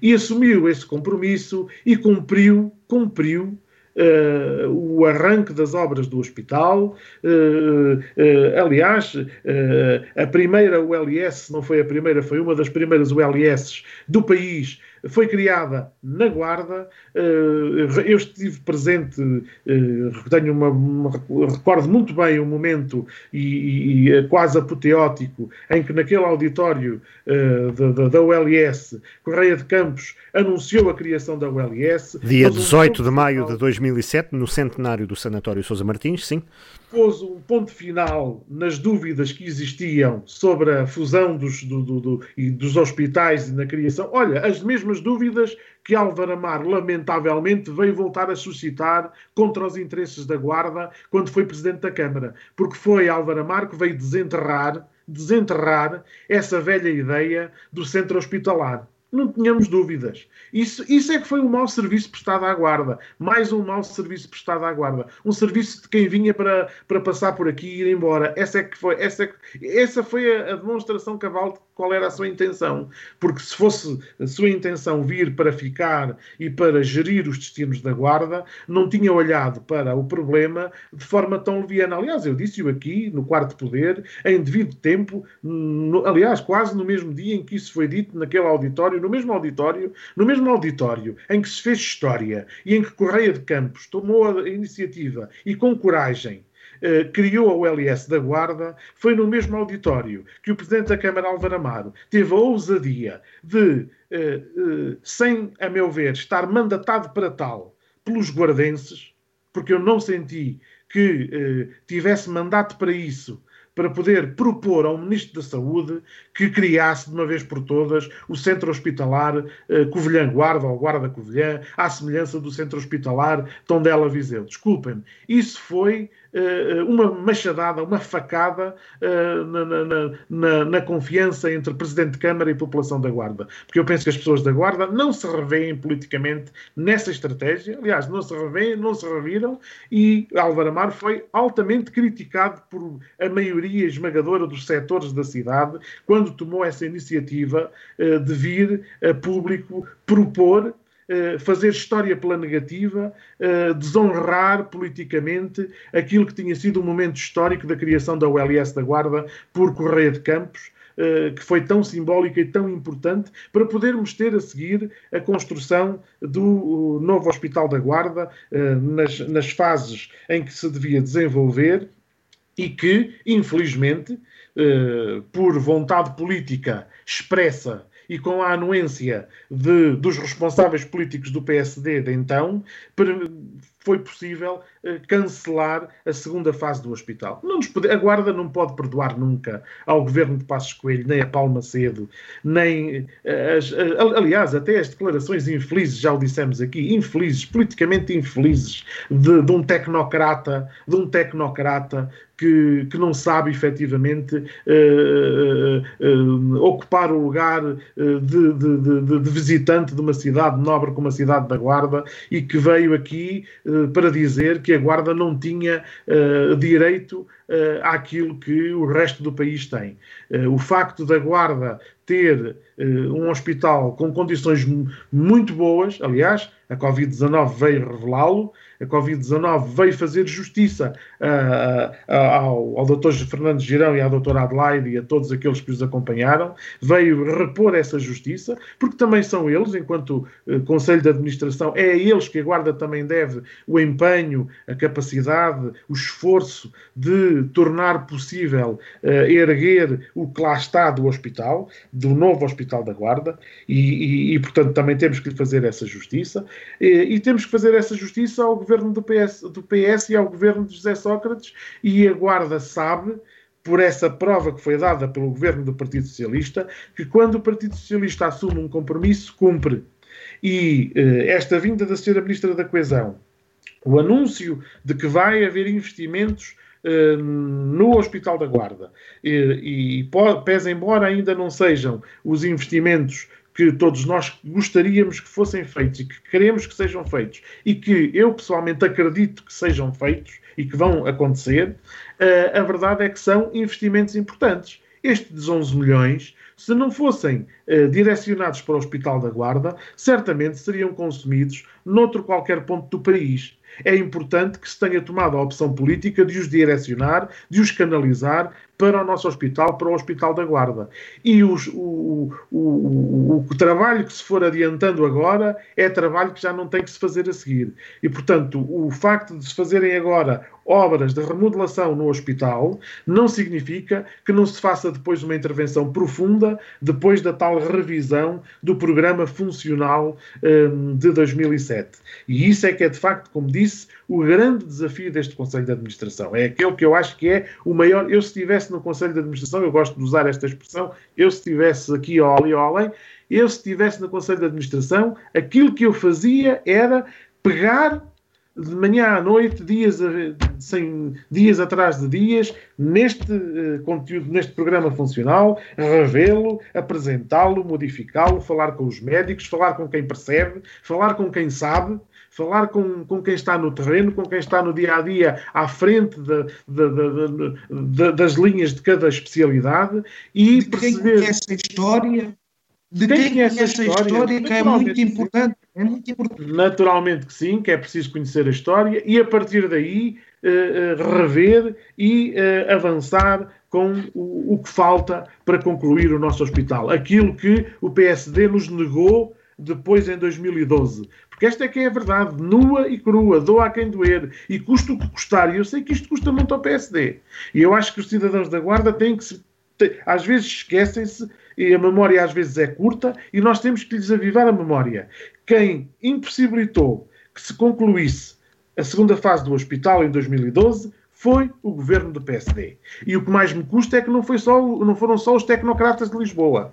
Foi os, foram os tecnocratas de Lisboa, foi o governo, com o silêncio, o silêncio de, nesta altura já, depois em 2013, a partir de 2013, com, com, com, com o silêncio de Álvaro Amaro e de, de, grande parte da equipa que o acompanhou e que o acompanha e que faz parte daquilo que é o PSD2, nomeadamente Carlos Peixoto, nomeadamente Carlos Condesso, nomeadamente toda essa gente que está hoje no PSD e, e que, se, e que por tudo e por nada eh, vem a terreiro vem a terreiro indignar-se, eh, mas que, na verdade, nessa altura, não soube estar à altura de defender politicamente eh, a Guarda e de dizer não, ninguém não deixamos que ninguém trava a segunda fase do hospital. E ainda para mais porque esse dinheiro, volto a repeti-lo aqui, já o disse aqui há umas 10 vezes e não cansarei de o repetir. Esse dinheiro não era dinheiro do orçamento do Estado. Era dinheiro de fundos comunitários, era dinheiro que já estava negociado em sede de fundos comunitários. Nós poderíamos ter feito a segunda fase do hospital com meia dúzia de tostões, com meia dúzia de tostões de investimento do Estado eh, na componente nacional e, e, e por causa de, de, de, de, enfim, de considerarem que nós já tínhamos tudo e que o que cá tínhamos até já era bom demais para nós, para aquilo que nós merecíamos, pura e simplesmente travaram isto, travaram o processo, eh, cancelaram a segunda fase e, e, e, o que me custa mais foi o silêncio de quem estava à frente e quem tinha a responsabilidade política, nomeadamente da cor do governo, porque a cor do governo tem muita importância e que compactuaram em tudo isto com o seu silêncio. Portanto, é, é, lamentável que isto tenha acontecido e também é preciso que façamos memória. Pedro Pires, eh, por falar exatamente nesse silêncio e nas pessoas que pontuavam e que são hoje as que pontuam eh, também eh, nas lideranças do partido, Será isto que explica o facto de, mais uma vez, ter sido não uma estrutura distrital ou conselhia do PSD, mas uma estrutura da JSD a vir a público a criticar a visita da Ministra da Coesão Territorial e exigir a segunda fase, e enfim, podemos sempre dizer que a JSD há 10 anos, 12 anos, ainda eram os catraios. Esses ainda eram os catraios, não, Esse... têm, não têm memória, não têm ainda memória, não têm culpa. Memória têm, evidenciaram que a têm. Não, não têm memória desse tempo, não é? Quer dizer, foram mas à procura pelo menos evidenciaram, evidenciaram que conhecem que conhecem a história. Uh, começa a haver aqui um padrão que também é interessante de analisar até na dinâmica do estado interno eventual do PSD, que é o de ser a JSD, quer na questão das portagens, quer agora na questão do hospital, uh, chegar-se à frente e a tomar uma posição política uh, à qual normalmente acaba por ir a reboque a estrutura adulta do PSD, seja no plano distrital, seja no plano conseguiu. O que é que isto significa? Além de, qualquer dia, porventura, o PSD tentar fazer a folha à JST, se continuam assim. Mas o que é que isto significa no plano da, da análise política, Pedro Pires? Bem, isto é o que, o, o, que salta desde logo à vista, e já desde há muito tempo, é que de facto uh, o PSD adulto, digamos assim, uh, seja distrital, seja conselheiro, uh, permanentemente vai a reboque da intervenção da JSD, seja a distrital, seja a conselhia. Aquilo que nós reparamos é que estão sempre atentos e na primeira linha a fazer a oposição, o papel da oposição ao governo que competia à distrital e à conselhia. Não é? Ou dito dizer, de outra forma, temos uma JSD que está a fazer política para fora e temos um PSD demasiado entretido a fazer oposição uns aos outros? Mas eu não tenho dúvidas. Eu não tenho dúvidas nenhumas. A JSD parece que está a tentar abstrair-se dos problemas internos, ou seja, está a tentar uh, seguir em frente e, eventualmente, à procura de projetos políticos de futuro, percebendo que não tem, neste momento, grande margem para poder intervir na confusão interna que vai pelo PSD eh, na generalidade, não é? Quer dizer, aliás, e neste turbilhão de confusão interna, até uh, se perde aqui alguma capacidade de coordenação e de coerência. Uh, Veja-se, por exemplo, a questão que, que, aqui colocava o Tiago Gomes e a questão que a própria JSD aflora também a propósito da questão do hospital uh, e falam na questão das portagens, não é? A propósito da questão do hospital, há aqui uma referência também ao facto de, até para atingir politicamente a ser a Ministra da Coesão, de que as portagens uh, afinal não, não entraram em vigor no dia 1 de janeiro, não é?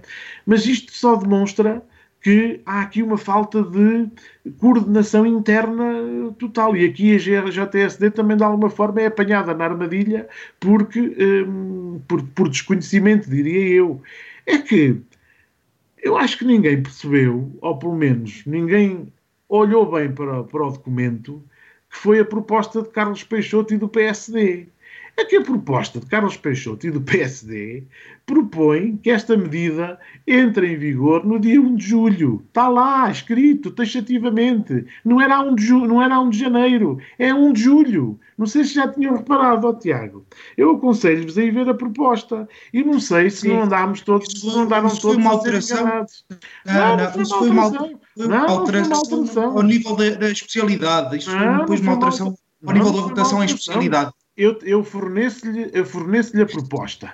Eu, olha, tenho a proposta, tenho a proposta comigo. Eu, se quiser, mando-lhe uh, e para, para o Tiago poder ver é que quem propôs que efetivamente as, os tais descontos demagógicos das portagens entrassem em vigor só em julho foi o próprio Carlos Peixoto e o PSD. Portanto, não vale a pena estarmos aqui, estarem aqui a queixar-se agora eh, quando o culpado é o pai da criança. Não há dúvidas. Isso não há dúvidas nenhumas. Porque vocês quiseram assumi-lo como o pai da criança, tudo bem. E, portanto, o pai da criança quis que ela nascesse só em julho, não em janeiro. E, portanto, a verdade é esta. Não vale a pena estarem agora a culpar o governo, nem vale a pena estarem a tirar as responsabilidades para o Partido Socialista. Foi discussão, é- quando, isso foi discussão de sério. Mas olha, ó Pedro, não, não, Pedro, esta uma coisa. realidade. Mas isto não tira, mas deixe-me só dizer. Mas a realidade, a realidade é que a senhora Ministra, olha lá, ao mérito. Isto, mas olha, Tiago, espera lá, isto não tira ao mérito a, ao facto do PSD, da JSD, estar atenta, estar comprometida com, com o combate político e estar muito à frente, a anos de luz, uh, em termos de política e até de capacidade de comunicação, que em política é fundamental, do próprio PSD eh, Conselho e Distrital. Isto é uma verdade.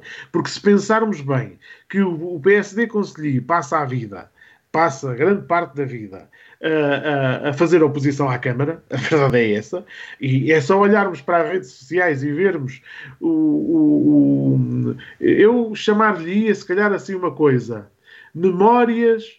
Uh, de um vereador uh, excomungado, afastado, sei lá, não sei, olha, não sei o que é que lhe chamaria. Memórias de um vereador. Uh. Eh, pronto, sem pelouros, ora, exatamente. Olha, é, fica bem. Memórias de um vereador sem pelouros. É, desculpem lá, mas aquilo já, já roça, já roça, enfim, eu, cada um é que sabe, isto faz parte da liberdade de cada um, mas eu faço aqui a análise política da situação.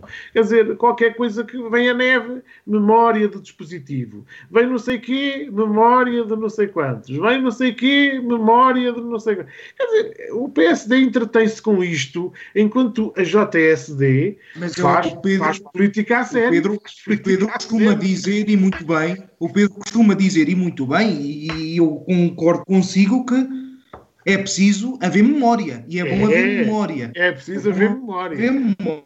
Mas olha, mas, deixa, mas a gente assim. E como é bom haver memória, deixe-me lá também dizer-lhe ao Pedro, porque eh, eh, a memória também é que é a verdade é que depois isso efetivamente aconteceu, de que a proposta é só para iniciar-se no dia 1 de julho, mas esta senhora ministra é que está a tentar desmar a Assembleia da República e a Lei do Orçamento do Estado quando pensa em enviar esta proposta para o Tribunal Constitucional. Eu não vamos entrar aqui em oh. pormenores jurídicos, até porque não é a minha praia, não é de toda a minha praia, mas, mas de facto a senhora ministra a vir uh, oh, Tiago, eu a boi e eu acho esta palavra, esta palavra, esta palavra perfeitamente uh, aplicável à ação da senhora ministra. A senhora ministra oh, quer à força boicotar, boicotar. Oh, vamos lá ser francos, vamos lá ser e... francos. Olha, vamos ser francos. Mas, não é verdade, Pedro. Não concorda? Isto não aconteceu. Não, a Tiago, deixa-me só dizer. não está a ser enviada para o Tribunal Constitucional. Oh, Tiago, eu não sei, não tenho conhecimento disso, mas quero lhe dizer o seguinte: independentemente de estar, se está é porque há legitimidade para que possa estar. Agora, há uma questão que eu eh, não posso deixar de referir. Mais uma vez, o, PS, o PSD continua aflitíssimo aflitíssimo com tudo e mais alguma coisa. Então, tudo o que diga respeito ao governo e tudo o que diga respeito ao que tenha relação com a Guarda, então ainda mais. Mas o PSD anda aflitíssimo e está aflitíssimo com esta questão hum, eh, também das portagens. E esquece que o Partido Socialista e o governo uh, comprometeram-se com os portugueses em reduzir o valor das portagens.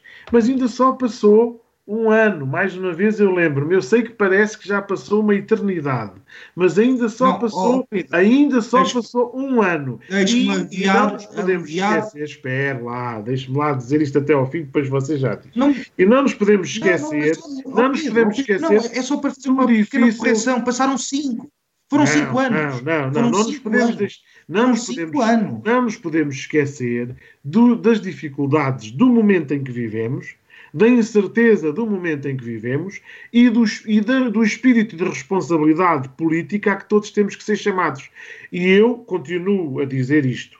O PSD, se estivesse no governo, jamais, jamais tomaria a iniciativa de fazer o que está a fazer. Só está a fazer isso aproveitando-se politicamente e, de alguma forma, a, a, querer fazer, ter uma atitude populista uh, para conseguir subir um bocadito nas sondagens, mas acho que nem isso lhe tem valido de nada, porque as, as últimas sondagens que têm vindo a público demonstram cabalmente que o PS consegue ter mais votos do que o PSD e a direita todos juntos. E, portanto, significa o quê? Significa que o PSD está com uma enorme dificuldade e está a querer apostar em todos os cavalos, nas ondas mais populistas. E esta foi mais uma, esta foi mais uma. Uh, e, aliás, até estava a querer entrar na cavalgada do Chega, não fosse aquilo nos Açores ter corrido tão mal em termos de opinião pública e não fosse uh, o próprio Rui Rio internamente ter levado tanta cacetada política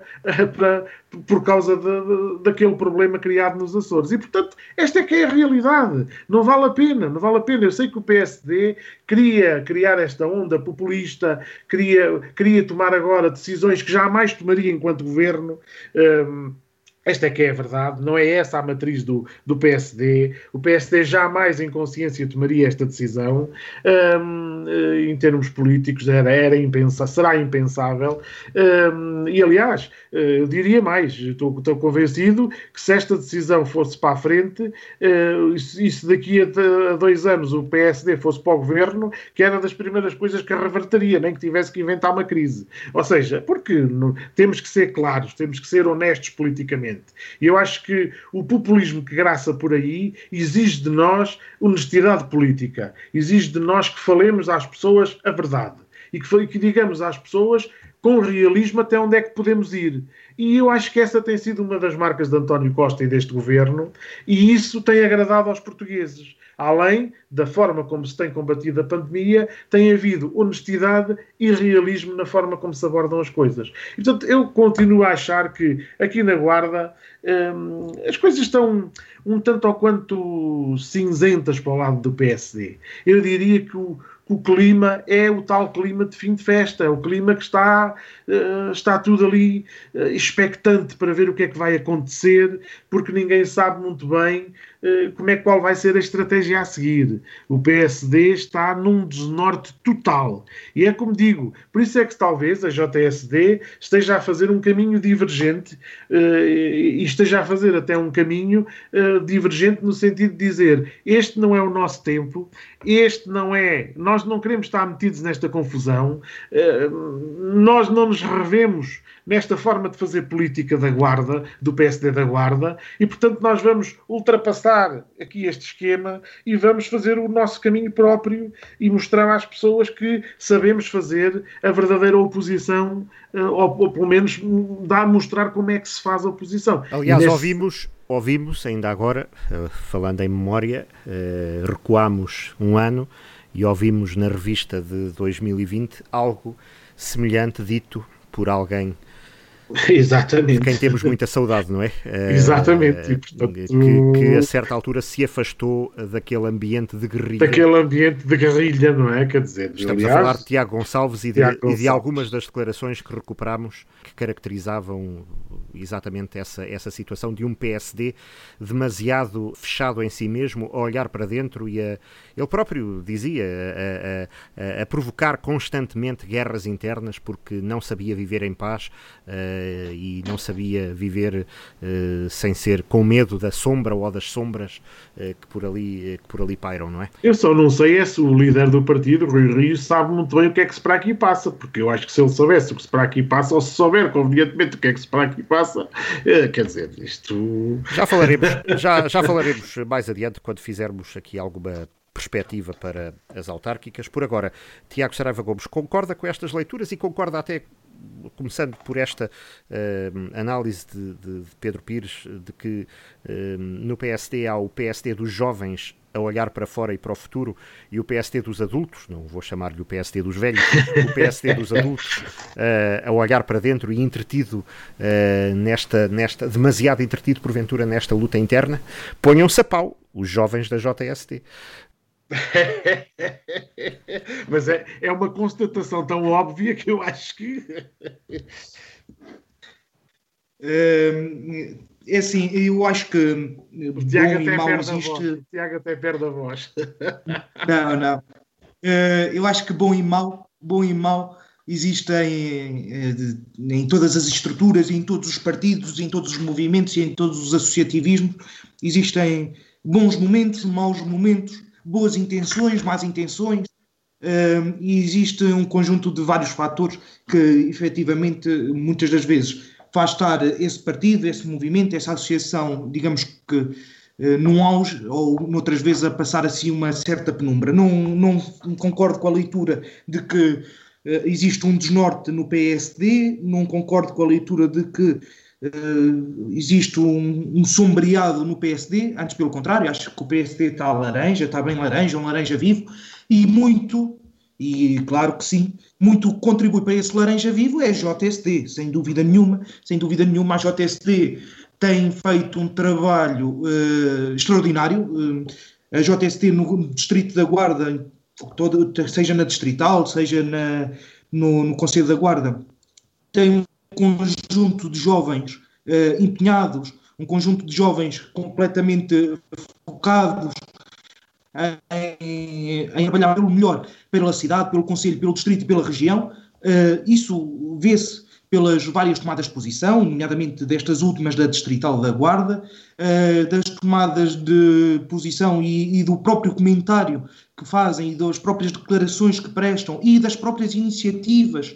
Recordo algumas iniciativas de, nomeadamente, um roteiro que, que houve antes deste confinamento último de, de, de novembro, é, que passou por alguns conselhos do Distrito da Guarda, promovido pela Distrital da Guarda em colaboração com a, com a Comissão Política Nacional da JST, eh, em que efetivamente vemos uma força dinâmica, com um pensamento crítico extraordinário, eh, de jovens desapegados completamente de, de, de qualquer interesse político-partidário, mas sim em lutar e em defender o melhor para a Guarda.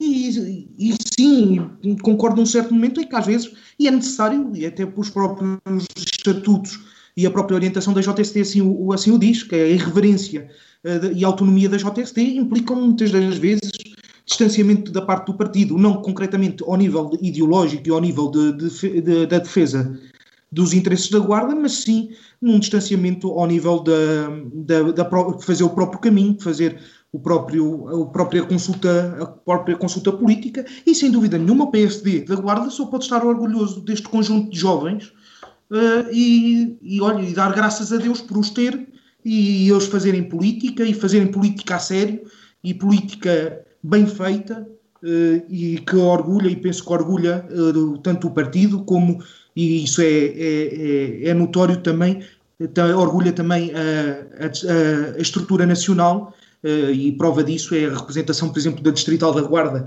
nessa mesma estrutura nacional e orgulha cada um dos conselhos e cada um dos autarcas e cada um dos membros, uh, sejam uh, do partido, sejam independentes, que conosco e com, com o PSD e com a JST lutam e defendem os interesses da Guarda. Agora, populismos, os populismos, o PSD não está aflito. Olha, populismo, Pedro, e desculpe dizer, o populismo é aquilo que a senhora ministra fez, eh, de dizer que se demitia se não houvesse a redução nas portagens. Isso é que é um populismo. E nós não adianta colocarmos e, dizermos se efetivamente uh, se o PSD lá estivesse faria de uma maneira ou se não faria de outra, como, o Pedro há bocadinho tão bem disse. Não, não adianta, efetivamente o PSD apresentou a proposta, apresentou a proposta, ela foi uh, aprovada e não fez populismo demagógico acerca oh, disto. Tiago, não. sobre isso eu já, nem vou, eu já nem vou não, perder não, tempo, não, não, nem e, vou e mesmo tempo a contrapor, porque de facto toda a gente percebeu que essa foi uma proposta demasiadamente o, demagógica e populista. Do... O populismo, o, o populismo, o populismo Aliás, não é uma... Mais. Essa proposta ministra... teve outros contornos que já lá chegaremos. Já lá chegaremos o, a esses contornos. O, o, olha, mas, oh Pedro, Aliás, eu digo isso, digo isso desde o princípio essa proposta contribuiu sobretudo para centrar politicamente, mais nada, mais nada. Teve outros Pai, objetivos de política local. Falaremos, falar, falaremos disto já de certeza a seguir, mas repara, claro, efetivamente, populismo, populismo, populismos é, é aquilo que a senhora ministra fez. É aquilo que a senhora ministra fez a dizer que se demitia, a dizer que era impensável não haver a redução das portagens. em plena pandemia já. Estas declarações aconteceram em plena pandemia. E, e se eu bem me recordo, e o Pedro eh, que gosta de recuperar também, e a história faz parte de nós e tem que nos acompanhar, e aliás, e posso dizer que o PSD, eh, sem dúvida nenhuma, eh, Claro que assume toda a responsabilidade em todos os projetos, nomeadamente esse da questão do hospital, pela crise que estávamos a avançar. Sem dúvida nenhuma, o Pedro já justificou muito bem a sua perspectiva e todos os partidos têm culpa, porque eu recordo-lhe que foi já depois de ultrapassarmos a crise que foi uma, uma senhora deputada do PS, do Partido Socialista, que na Assembleia da República parou, parou, parou e deitou para o lixo o projeto da adjudicação do pavilhão 5. Não, apenas fez uma pergunta, não foi, não foi propriamente. Foi a morte anunciada. Fez, fez uma pergunta que pode ter sido mais ou menos feliz. Não sabem, foi uma pergunta. Não, não, não sabem não... comunicar. Olha, Isso é outra prova, coisa, outra. Oh, Tiago, já está mais do que provado e já, já, já veio já, já várias figuras eh, responsáveis pelo projeto de, é, do aliás, da administração. Um projeto, um projeto que nasce do PSD. Sim, está um bem. É um, Oh, Tiago. É um projeto que nasce do PSD, do Ministro da Saúde do não, PSD. Está, a falar, de, está a falar, agora falo eu em migalhas. De, está a falar da compensação migalhosa que, que, o, que, o, que o Ministro Paulo Macedo, das migalhinhas. Pronto, olha, eu corto-vos a segunda fase, mas vá, dou-vos aqui dúzia de trocos para pôr aqui, ao menos, para fazerem ao aqui, menos, para comprarem aqui isto, vá, que parece mal ficar aqui, seguir, ficar aqui a meter nojo ao lado do hospital. Ao menos a seguir, ao menos a seguir, tivemos, tivemos, oh Pedro, mas deixa-me lá terminar só o Uh, evitem, evitem, embora seja muito vivo e eu gosto muito dos debates assim, mas a, a ligação de videoconferência não, não está nas melhores condições uh, e, portanto, não há aqui banda larga suficiente para que uh, essa vivacidade seja, uh, seja útil para quem está a ouvir. Portanto, Tiago, conclua, por favor, e, e, e, por momentos vamos tentar aqui fazer intervenção alternada, porque há aqui algumas falhas na, na, na ligação. Não na comunicação. Não temos falhas na comunicação, jamais, mas na ligação. Conclua, mas sim na ligação, na ligação. Olha, eu estava, eu dizia, e, e, Pedro, e o Pedro concorda comigo de certeza, porque é revi, reviver e reavivar um bocadinho a memória.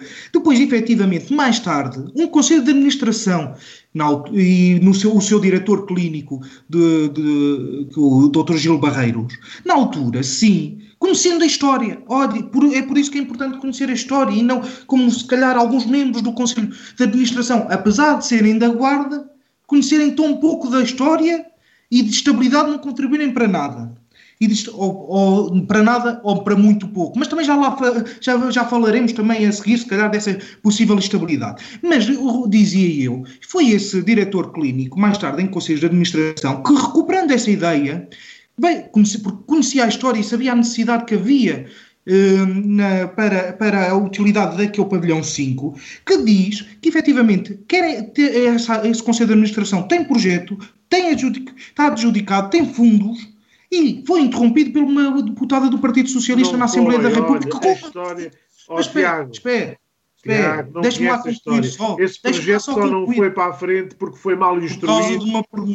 Não, foi mal uma... instruído, não foi por causa de uma pergunta. Foi mal instruído, não, não, estava, não obedecia às regras para poder ser concursado no âmbito dos fundos comunitários a que foi apresentado. Foi, a candidatura foi mal instruída e não, foi, não avançou por isso. Portanto, Sabe porquê que foi mal instruída? Não, foi, foi mal instruída e Sabe tanto quanto sei, e tanto, considerada mal instruída. tanto quanto sei, o projeto teve que ser alvo de muita reformulação porque não, não obedecia àquilo que eram os critérios e as expectativas.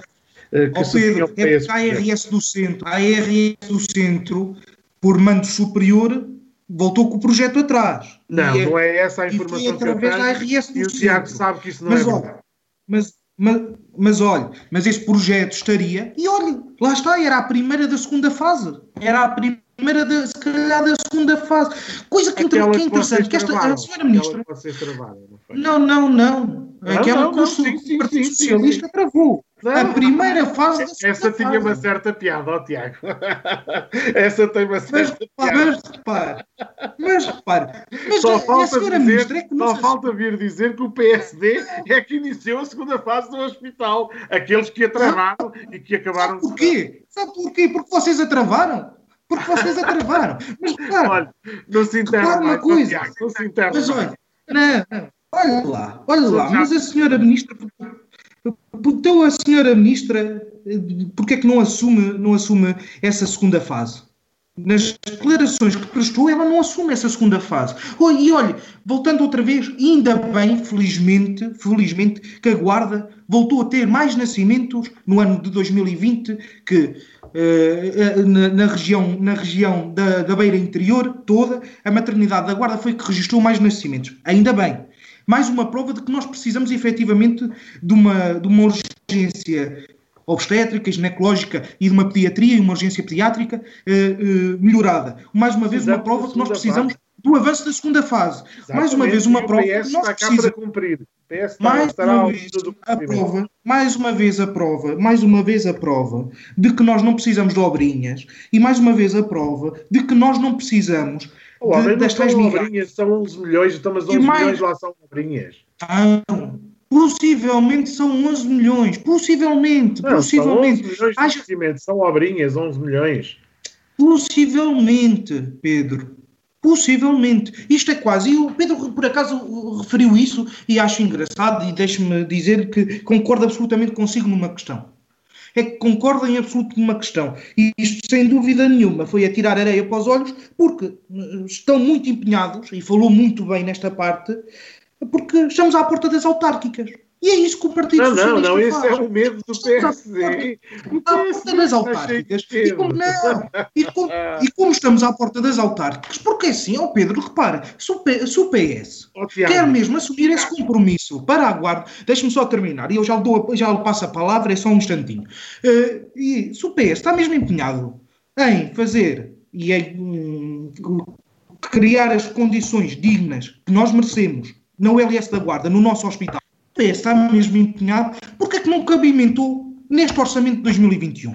Porque é que agora, às portas das autárquicas, como muito bem disse o Pedro, vem a tirar areia, areia para os olhos, anunciar um conjunto de obrinhas e de obras que possivelmente poderão chegar aos 11 milhões e que neste momento ainda não sabemos nem quando são, como vão ser, aonde vão ser e efetivamente os gastos e os projetos. Ninguém conhece projeto oh, nenhum. Tiago, o Tiago Apesar do Sr. Presidente do Conselho de Administração, e concordo absolutamente consigo, e, e comum, comum consigo exatamente as palavras que disse há bocadinho que se o senhor fosse presidente do Conselho de Administração, se pertencesse ao Conselho de Administração, olha, infelizmente para a Guarda, se o senhor fizesse exatamente o Pedro, e tenho a certeza que o faria, se, se, o atual Conselho de Administração seguisse as suas palavras, se calhar estaríamos num rumo completamente diferente. Estaríamos aqui sim a discutir é, efetivamente esse projeto, esse projeto funcional, esse projeto funcional e não agora discutir aqui estas questões que às vezes parece mais que queremos transformar a Guarda num centro de saúde em Ponto Grande do que propriamente num hospital distrital, que é aquilo que nós merecemos. Muito bem, temos que avançar. Temos... Toda a responsabilidade, mas o PS tem que assumir também. O PS também tem que assumir. Tiago, o PS, rapidamente, Pedro. O PS tem sido o obreiro do hospital, mas eu quero lhe dizer isto muito rapidamente, muito rapidamente. Esse exercício demagógico, esse exercício de, de alguma demagogia política, desculpe-me, que acabou de fazer, não deixa de ser, eu percebo, tem que se fazer, pronto, ok, tudo bem, de, de vir desvalorizar este investimento e de vir dizer que, não, que, que, a segunda fase não está inscrita no Orçamento de Estado e que, esse, que o pavilhão 5 não estava inscrito no Orçamento de Estado, desde o princípio que todos sabemos, aliás, o senhor deputado Carlos Peixoto até fez uma interpelação a esta senhora ministra da Coesão, que lhe explicou cabalmente no Parlamento que o Ministério da Coesão estava a acautelar verbas de fundos comunitários para investir no Hospital da Guarda. E, portanto, se podemos recorrer a verbas de fundos comunitários, não precisamos, não temos necessidade de inscrever verba no Orçamento de Estado. E, portanto, nesta fase, nesta fase, aquilo que se fez foi aproveitar os fundos comunitários disponíveis e canalizá-los para a Guarda. Podiam ter sido canalizados para outro ponto do país, mas não.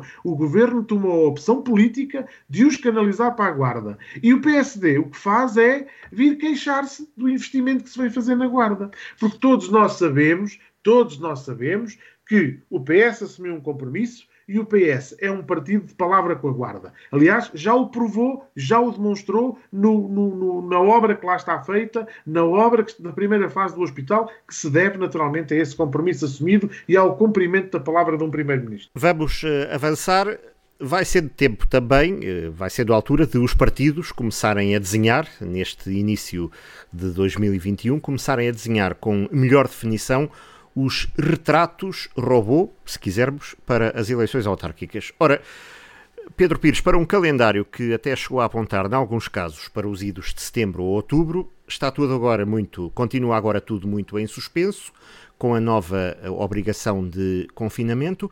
Pergunto-lhe, este tempo de espera involuntário? Pode ser também que apure as escolhas?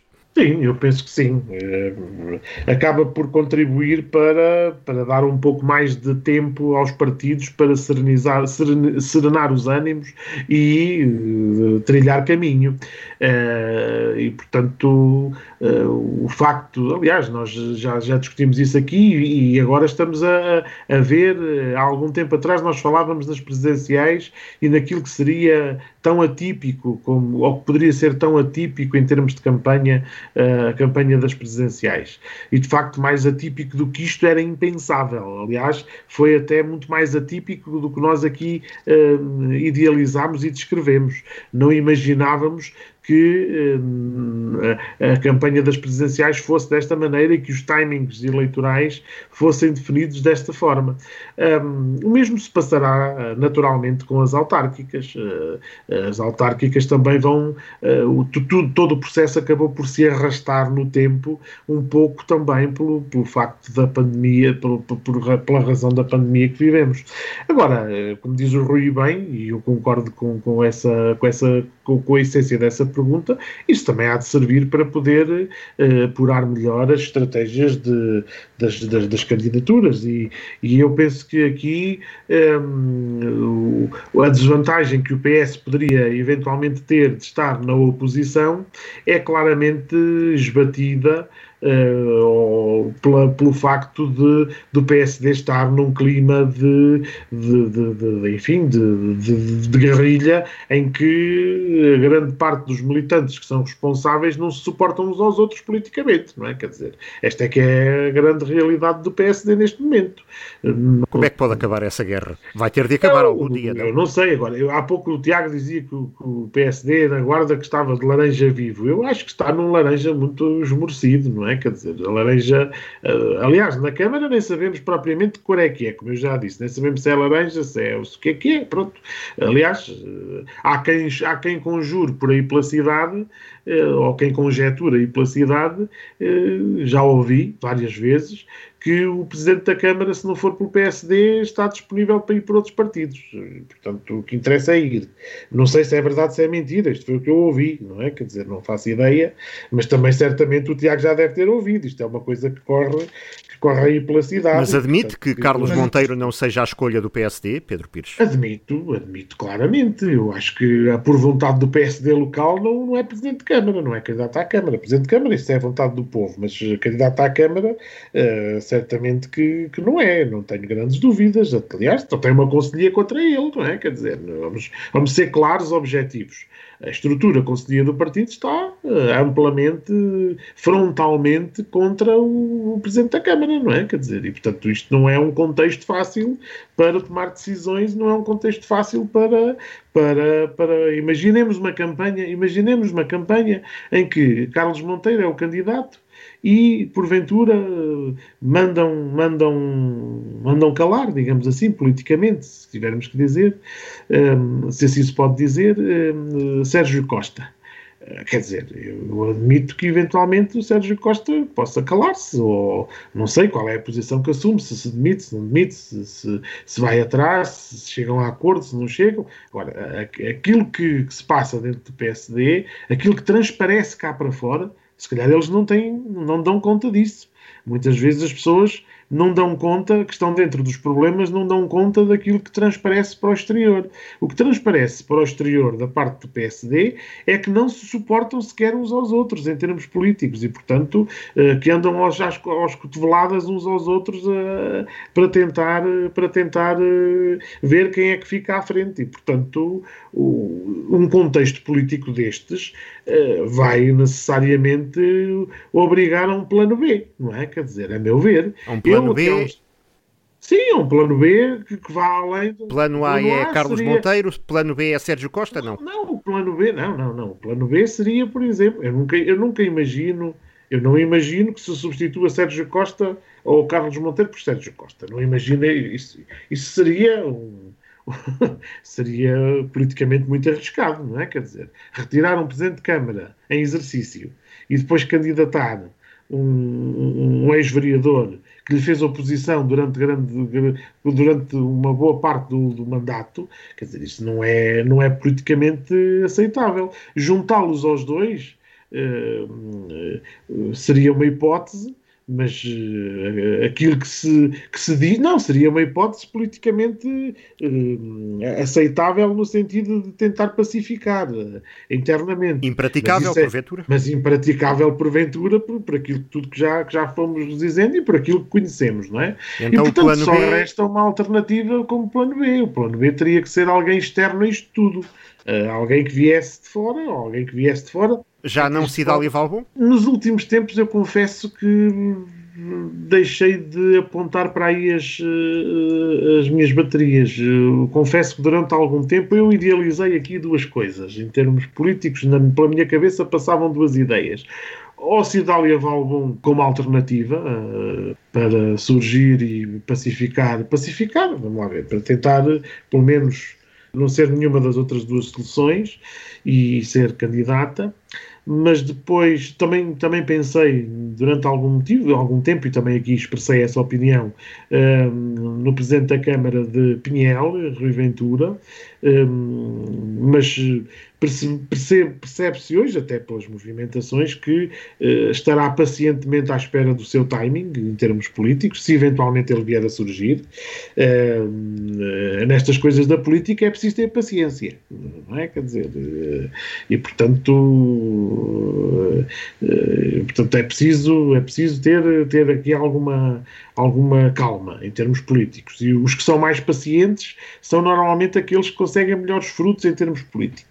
Mas eh, eu só vejo aqui, eu, eu, eu, vejo aqui, por exemplo, acho que Álvaro Amado já não tem o peso que tinha em termos políticos junto de, de Rui Rio. Uh, sinceramente, não me parece que. Mas não está naturalmente contente com a solução que deixou na Câmara, não é? Isso fica, está, está claro para todos. Aquilo que me parece é que politicamente Álvaro Amar vai querer, ainda que sem grande poder, a meu ver, junto de, de, de Rui Rio, vai querer socorrer-se de algumas personagens sobre as quais tenha algum ascendente político, enfim, para deixar a sua marca política. E, nesse sentido, até pelo conjunto de, de, de intervenções públicas que se tem visto até nesta questão das portagens e noutras, noutras intervenções, eh, tem, tem vindo a público a figura de, de Carlos Peixoto que, quem sabe, não possa ser uma terceira via eh, mandatada pelo próprio Rui Rio para vir resolver o problema. Está a dizer Carlos Peixoto, candidato do PSD à Câmara da Guarda. É esse, é esse o seu vaticínio? É, é, esse o meu vaticínio. É uma, das, é uma das hipóteses. É uma das hipóteses que, que eu acho que, que, que é. Aliás, e se pensarmos bem, Carlos Peixoto numa task force com Carlos Condesso eh, e, portanto, não, não é algo que não faça sentido, não é? Quer dizer, não é algo que não faça sentido em termos políticos. Escolhido diretamente por Rui Rio. Escolhido diretamente por Rio. Até pela proximidade que ambos têm. Pela proximidade momento, é? que ambos têm. Eu acho que é uma forte possibilidade neste momento. Uma forte possibilidade, até porque, eh, dadas as circunstâncias e atendendo ao saco de gatos que vai pela, pelo PSD da Guarda, eh, é muito difícil eh, que não cheguem ao processo autárquico todos, todos ranhados, uns, uns e os outros. E, portanto, a ideia é que possam sair de cara politicamente lavada e aparecerem frescos e fofos para um combate autárquico, onde são poder, como é óbvio. E será muito difícil nestas circunstâncias. A possibilidade seria vir um mandatado por, por Rui Rio, seja Carlos Peixoto, seja outro qualquer, mas eu diria Carlos Peixoto, porque começa a ser um bocado estranho esta, este aparecimento, esta necessidade de ir dizendo uh, uma série de coisas sobre a guarda, sobre o hospital, sobre. Embora, naturalmente, lhe reconheçamos esse papel como deputado, mas a verdade é que está muito mais interventivo uh, do que estava antes. Então, a, a, proposta para a redução das portagens pode ter sido aquilo que é muito importante em política, que é uns chamam-lhe clique, outros chamam-lhe mesmo o instinto matador em política? Eu, na altura, disse o Rui aqui com todas as letras e só não o disse a este ponto das autárquicas, mas disse-o, ou fui dizendo que esta proposta demagógica e pouco honesta politicamente mas que, tem, mas que tem a potencialidade de cair bem junto do eleitorado. Exatamente, certo? tem a potencialidade de dar ali 5 minutos de fama e de 5 minutos de referência a uma personalidade. E eu sempre disse, se bem se recordam, aliás, disse aqui no programa, que para mim aquilo era mais uma tentativa de recentrar até numa perspectiva de concordância com o comunicado que por essa altura fez a distrital do PS, que isto era mais uma estratégia para recentrar politicamente uh, Carlos Peixoto na, na, na, na vida da na, portanto, na vida política da, da, da Guarda. Portanto, Restava perceber para quê? Restava perceber para quê. E agora o Pedro Pires acha que começa a ser claro para quê? Eu acho que é uma possibilidade. Eu acho que é uma possibilidade. Que, que essa, é, essa pode vir a ser uma das definições, embora eu continue a achar que não vai resolver o problema. Não vai resolver o problema porque, eh, quer dizer, depois precisará de contar com o resto do, do, das tropas e não haja dúvida que as tropas eh, estão em batalhões diferentes. Então o PSD iria reeditar, neste caso, a fórmula eh, que foi conquistar o poder, neste caso mantê-lo, quando ninguém se entende à escala local trazendo alguém de fora. Se é que podemos considerar Carlos Peixoto de fora, uma vez que é deputado há vários mandatos pelo Não, porque, Guarda, não é? porque, isso, porque isso conseguia cumprir vários critérios. Agradava a Álvaro Amaro, porque era um delfim de Álvaro Amaro que vinha, não é? Uh, um delfim político de Álvaro Amaro, agradava-lhe agradava certamente. Conseguia destornar Chaves Monteiro e, e, pronto, e tinha aqui uma hipótese de pôr ordem na casa. Sérgio Costa, onde é que ficava neste, pois, neste eu desenho? Eu penso que aí Carlos Peixoto teria uma dificuldade muito grande. Essa é a grande dificuldade que eu continuo a achar que se manteria que era juntar os dois batalhões, juntar as duas, as duas, as duas forças. Álvaro Mar também chegou e nem, nem batalhão tinha, não é? Sim, mas o contexto era muito diferente e era um contexto em que se contava com uh, um Partido Socialista completamente, enfim, uh, desesperado e eu não estou tão certo assim. E agora não contexto, está? Eu acho que não, sinceramente acho que não. Eu acho que o Partido Socialista tem tudo para poder uh, reorganizar-se, reerguer-se e fazer um bom, um bom projeto político para a Guarda.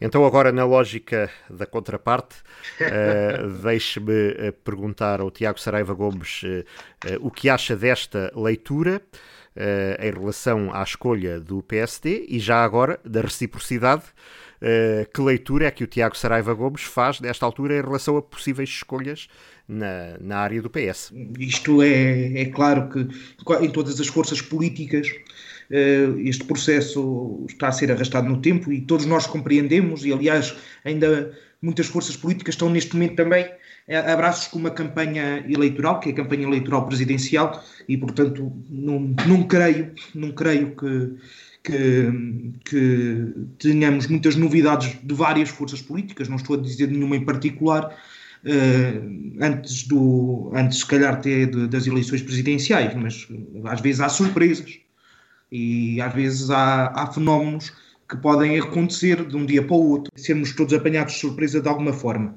Não creio que, que, assim aconteça, até porque nem considero que seja uma metodologia ou a metodologia mais indicada para isso mesmo. E até porque estamos numa situação, como dizia o Pedro, e concordo absolutamente, uma situação difícil, estamos novamente a, a acostumar-nos a, a um novo confinamento, vemos efetivamente uma curva aumentar de casos, estamos, não sabemos ainda bem como ultrapassar esta, toda esta situação e é natural que todas as forças políticas deixem esta decisão um pouco para mais tarde. No entanto, eh, posso dizer, e aqui o Pedro falou de, e falava de Carlos Chaves Monteiro, acerca de que poderia ir por outra, por outra força política. Não creio. O próprio disse em, em todas as entrevistas que, que deu que só iria pelo PSD, caso contrário, continuaria a sua vida, a sua vida profissional, e portanto eu creio que essa possibilidade está fora de questão. Creio que as palavras são sentidas do, senhor, do atual Presidente da Câmara, o Carlos Chaves Monteiro, eh, dizendo que só irá pelo PSD. Quanto ao PSD conseguiu numa possibilidade de Carlos Chaves Monteiro avançar. Acredito que respeitará a decisão, que é uma decisão que será sempre tomada, como temos ouvido por parte do PSD Conselho, que será sempre tomada a três níveis, Conselho, Distrital e Nacional. Acredito que será respeitada, acredito que também não haverá loucuras eh, ou megalomanias de querer avançar com algo que, que só destruiria o partido e que só dividiria ainda mais o partido e que quem sairia a perder era a Guarda precisamente pela consciência que temos do trabalho que o PSD desenvolveu nos últimos anos à frente da Câmara Municipal da Guarda e em várias juntas de freguesia e também na Assembleia Municipal. Não acredito que o PSD Conselho faça alguma tentativa de golpe de Estado. Não acredito. Acredito que continuará um, e que lutará por uma união cada vez mais, mais profícua, de, de modo a, a, que o PSD saia vitorioso, como acredito que vai sair nas eleições de 2021. Eh, quanto à terceira opção, e aquela que neste momento parece mais óbvia ao Pedro, de alguém externo, o nome de Carlos Peixoto, o, deputado à Assembleia da República, sem dúvida nenhuma é um nome que é, é, concordo com o Rui quando diz que é um nome quase da guarda, já são vários os mandatos uh, à frente à frente da, pelo Círculo Eleitoral da Guarda, na Assembleia da República. Tem feito um percurso, não, aí discordo totalmente com o Pedro, bastante notório, com, com várias causas que nos dizem tanto também não só à cidade da Guarda, ao seu Conselho, mas à região, e de vários mandatos, não só de agora. Claro que agora vemos muito mais a sua presença, visto que é também vice-presidente da bancada parlamentar do PSD na Assembleia ah, da República. E é o único deputado da Guarda. E é o único deputado do PSD, precisamente. O deputado Carlos Peixoto tem sido interventivo ao longo de todos os seus mandatos, tem feito um, um trabalho e um percurso bastante uh, reconhecido e, e, e, efetivamente, alguém externo pode ser uma solução? Pode. Também acho que pode ser a única solução do PS, neste momento porque efetivamente o PS também, o, PS, o Pedro diz que o PS está organizado, eu vejo desorganização por toda a parte, sinceramente. Não vê, não vê. Espera, tenha paciência.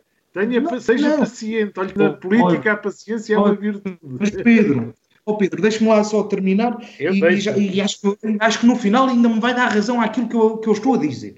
Repare, hum, efetivamente, o, o PS, o PS denota-se uma desorganização bastante grande. Olha, são vários os casos que neste momento passam pela guarda e tomadas de posição do Partido Socialista, zero. Se aquilo acontecia, repare, se aquilo é preciso ver um membro do governo, alguém externo. É alguém externo ao Partido Socialista da Guarda. Uh, se alguém, uh, e nomeadamente pessoas no, com responsabilidades internas e de alto nível no Partido Socialista do Conselho da Guarda e com responsabilidades também num Conselho de Administração onde aconteceu algo, olha, onde duas notícias na mesma semana, duas, quase três, na mesma semana, o caos, a visita da Ministra e o anúncio da Ministra. Ouviu o Partido Socialista do, da Guarda fazer algum comentário?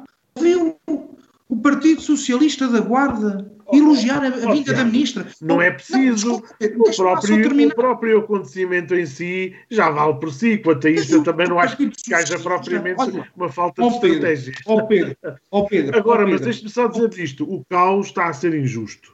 E acho que aí estamos a fazer uma injustiça à própria Guarda, porque embarcamos essas notícias, esses vídeos e não sei quantos, é estarmos a embarcar no quanto melhor, pior para a guarda. Porque. Ah, antes, pelo contrário, é demonstrar, oh, Tiago, é demonstrar o que existe. Não é verdade. É o que existe. Agora, é um pouco, nós um temos um serviço de saúde de excelência. Nós temos um serviço de saúde de excelência. Oh, Pedro. Olha, uh, evitem, evitem o confronto porque Olha, temos, este, temos esta limitação técnica.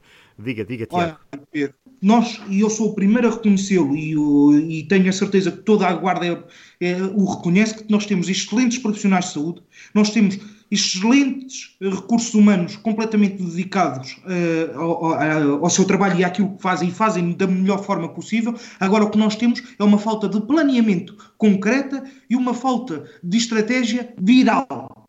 Uma falta de estratégia viral. E a culpa não é dos nossos profissionais de saúde e a culpa não é do nosso hospital. É da falta de planeamento de quem comanda o hospital. De quem comanda o hospital. E deixe-me dizer que lhe diga, e há bocadinho falávamos da questão do PSD e da JSD. E, efetivamente foi a JSD que tem assumido esta, digamos, as lutas. Olha, deixe-me dizer, todas as forças políticas. De todas. Que é sempre a primeira a falar e às vezes a única. Desculpe lá. Se o Pedro fosse presidente da Conselhia do PS, eu já não digo pronto presidente, mas se fosse membro da Comissão Política do, do, do PS, da, da Guarda, do Conselho da Guarda, repare, não se aproveitava desta situação da vinda da senhora ministra e não viraria os, os holofotes para si? Para o PS da Guarda, a dizer o PS da Guarda conseguiu. Ou o PS da Guarda não teve nada a ver. Pois, se calhar o PS da Guarda não teve foi nada a ver. Oh, Tiago, Essa é que é isso, Não, espera. Oh, Pedro, deixa isso. Está implícito. Às tantas ainda viriam dizer que o PS estava a tirar de partido político do, da vinda da ministra por causa de ter dito oh, isso. É. Portanto, então não era, Tiago. Quantas Portanto, vezes não acontecimento por si. Mas era um, risco, era um risco que um partido do poder corria bem, não era? Pois era, podia ser, eventualmente. Claro. Aqui tem uma oportunidade facílima de fazer política. O que é que fizeram? Fizeram um pacto. Olha, falou a senhora ministra, ou seja, o PS, o PS da Guarda. Claro, deixa-me acabar, deixa-me acabar Aliás, ouviu com atenção. Ouviu com atenção, com muita atenção, agora deixa-me acabar, se faz favor. Repare, o PS da Guarda, das duas, uma. Ou não se dá com o PS Nacional e muito menos com os membros do governo e tem medo deles, ou então paira ali uma desorganização total que ninguém se entende. E nem eles sabem o que é que vão fazer. Isso revela a incapacidade, a falta de estabilidade que meteram à guarda, a falta de estabilidade, a falta de conhecimento, a falta de jeito até de fazer política do Partido Socialista no Conselho da Guarda.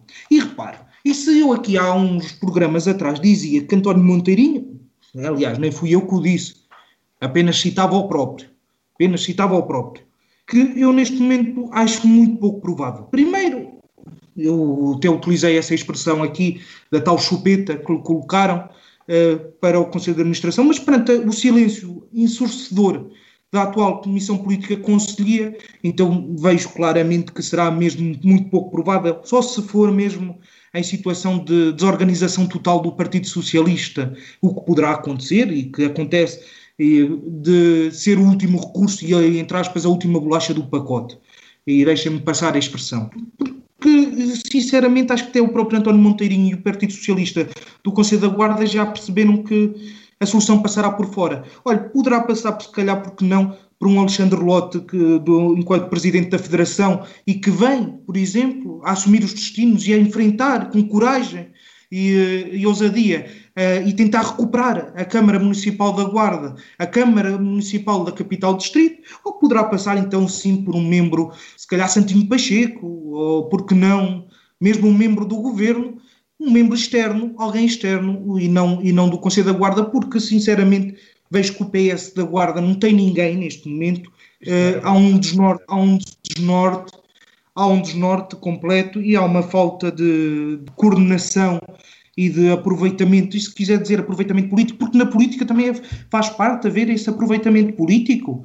Não é o PS, não é o PS que diz que é o construtor, o obreiro, como dizia o Pedro, o obreiro do Hospital da Guarda. Mas não tenho dúvidas. Então, porquê é que não o diz? Não, é preciso vir aqui o Pedro dizê-lo. Está a ver? Não, mas porquê é que o Partido Socialista do Conselho da Guarda não o diz? Mas o Partido tem que Socialista ser o dele. Tem que ser oh, oh, Tiago, o Pedro a dizer. É o único que eu vejo no Partido Socialista da Guarda a dar cara e a defender o partido, a defender os membros do governo, a defender o governo da própria cor. Isto é impressionante. Oh, eu não oh, consigo, não consigo compreender a ação do Partido Socialista. Acho que, nenhum, acho que não tivemos, em toda a história democrática, uh, estruturas de órgãos que estão no poder a falarem tão pouco do, do bem ou do mal e a defender os órgãos do poder como, como, como a atual estrutura conselheira do Partido Socialista da Guarda. Não se ouve. Oh, Tiago, eu, eu, vamos chego a perguntar, olha, Pedro, eu chego a perguntar, ainda existe ou já está tudo no Conselho de Administração? Não, não, não, não, ainda existe. Eu acho que essa foi mazinha, oh, oh, oh, Tiago, essa foi mazinha, a meu ver, em termos políticos. Vamos lá ser claros e, e, e, e vamos centrar o debate político onde ele tem que ser, ser centrado. E eu percebo, eu percebo a sua agitação, percebo a agitação do PSD e, como já lhe disse num anterior programa, eu até entendo que queira atirar com as maleitas do PSD para cima do PS e eu até entendo que vocês gostassem mesmo que o PS estivesse desorganizado, que o PS estivesse desmobilizado para o combate político aí vem. Eu até entendo que vocês gostassem disso, gostar, eu, eu percebo isso, porque a vossa desorganização interna, no vosso caso sim, a vosso, o vosso clima de guerrilha interna acaba por vos toldar um bocadinho a, a, a vista e, e acaba por vos levar a querer ver no outro aquilo que se passa dentro da vossa própria casa, porque verdadeiramente verdadeiramente o PSD tem um grande elefante na sala, não tínhamos dúvidas. Agora, eu, eu admito que, vamos lá ver, a comunicação, a estratégia de comunicação do, do, do, PS, os órgãos do partido é que sabem qual é que deve ser seguida. Mas há uma coisa que eu também tenho que dizer: o facto de o um membro do governo, ou os membros do governo virem à guarda, isso por si eh, já é um acontecimento que está ligado à influência e à força política do partido. Não há dúvidas nenhumas de que, se o partido não tem força, e aí eu tenho que contradizer claramente as, suas, as palavras do Tiago relativamente à ideia de que há qualquer qualquer tipo de uh, medo dos membros do governo. Pelo contrário, uh, as estruturas do Partido Socialista, sejam as distritais, sejam as conselhias, têm sido, têm sido, deixe-me agora terminar e depois, têm sido altamente apoiadas uh, pelo governo e pelo, e pelo partido a nível nacional. Aliás, eu estou convencido que o Partido Socialista, o PSD, está é, desde, desde as últimas legislativas que o PSD criou uma espécie de criou dentro de si próprio uma espécie de síndrome medrosa relativamente àquilo que possa vir uh, a ser uma esperança renovada do PS. Se é, vocês acusam o PS de falar pouco, eu teria que acusar o PSD de falar demais. A verdade é que fala demais. Fala muito e acerta pouco. Porque, vamos ser claros, se por um lado temos a JSD que vai dizendo alguma coisa de jeito, vamos ser claros. Temos um PSD, seja distrital, seja conselho, que não tem jeito nenhum para a comunicação. Olha, e até lhe digo mais: é preferível falar pouco e bem do que falar muito e acertar pouco, porque é aquilo que o PSD tem feito, dar tiros nos pés em termos comunicacionais. É o presidente da, da, da, da Distrital que, que, que, chuta para todos os lados, atira para todo lado, é o presidente da Conselhia que cada vez que faz uma conferência de imprensa, eu se fosse jornalista, já começava a esfregar as mãos, porque o que é que aí vem? O que é que aí vem? Já vem aí, já vem aí matéria fresquinha e boa, porque de facto cada conferência de imprensa da Conselhia do PSD, aquilo dá quase um tratado, um tratado para 15 dias a, a, a, a desmontar os ataques e os ataques internos a eles próprios. É que é tiros nos pés, aquilo que se chama. Portanto, oh, oh, Tiago, sob o ponto de vista da comunicação, eu sinto-me mais confortável com um Partido Socialista a ser prudente e cauteloso e, na hora da verdade, surpreender a Guarda com um bom projeto político autárquico, independentemente de tudo o resto, do que com um PSD que todos os dias nos surpreende pela negativa e que, estando no poder, há de conseguir o ótimo prodígio de não conseguir ganhar o, o terceiro. É terceiro, já é o terceiro este, não é? é seria, seria, seria o terceiro mandato na Câmara da Guarda. É o terceiro de muitos, assim esperamos. Não se preocupe com o PS, preocupe-se sim com o PSD, que o PSD é que está mesmo muito mal e o PSD é que precisa de se organizar internamente, porque o PS, olha, há uma coisa que eu lhe posso garantir, e mais não lhe adianto, mas isto posso lhe garantir, que é aquilo que eu sinto internamente no PS. Está mobilizado está mobilizado para ganhar as próximas autárquicas. Independentemente dos protagonistas, independentemente dos, do projeto político que venha a ser apresentado, posso lhe dizer que há uma grande vontade de querer ganhar as próximas autárquicas e de querer mostrar à Guarda que é possível voltar a ter esperança neste Conselho. Porque, neste momento, as pessoas da Guarda sentiram-se traídas com a saída de Álvaro Amaro e sentem-se desiludidas com o constante uh, gladiar, uh, com o constante clima de guerrilha que vai, de alguma forma, muitas vezes até envergonhando politicamente a Guarda a nível nacional e na comunicação social e em termos regionais. Acho que a própria Guarda politicamente se envergonha daquilo que se tem passado na gestão política que o PSD tem feito desde a saída de Álvaro Amaro para cá. E, portanto, preocupe-se, Tiago, com o PSD e creia volta, sublinho esta palavra, creia que o PS está empenhado e está motivadíssimo para uh, ganhar as próximas autárquicas. Temos que ficar por aqui, a conversa está muito boa, uh, como sempre, mas já foi muito para lá uh, do nosso tempo. É também. Perdemos esta, o tempo, perdemos a noção. Não, não mas, perdemos mas, o tempo, Rui, mas ganhamos conversa. Só, diga, diga, mas, diga, Tiago. Permita-me só rematar aqui com uma coisa que, Sim. sem dúvida nenhuma, nós, e eu estou preocupado Ai, pois não, pode estar, acredito que seja. Desorgan... Estou preocupado não com a desorganização que vai no PST, porque sinceramente num... o Pedro quer sempre pintar um cenário muito mais negro do que aquele que verdadeiramente não, é. Eu acho eu, que ele é mais parte, negro do que eu pinto. Não, faz parte, faz parte. Olha, estou preocupado sim, porque efetivamente quem perde com, com tudo isto, com a desorganização eh, partidária, seja de um lado, seja do outro, é a Guarda, e são os projetos políticos e efetivamente estaríamos na altura de começar a discutir efetivamente bons projetos políticos e que projetos políticos de futuro para a Guarda, num ano uh, fulcral. E, mas olha, também deixa-me dizer que. E vamos discutir. E vamos discutir. Dizem as más línguas, e neste caso eu acho que são boas línguas, que a ministra veio à guarda de um dia para o outro e foi tudo menos por causa de uma estrutura partidária local e muito menos a conselhia. Olha, Portanto, mas acredito, acredito que não seja, não seja pela força da Conselhia que um membro de governo visita qualquer, qualquer vez a guarda, seja por o que for. Vimos, sim, mas olha que as más línguas desta a força da distrital, da federação, mas não a da conselhia, nesse caso. Olha, mas as más, não, mas, línguas, as más línguas nem sempre, as más línguas nem sempre acertam.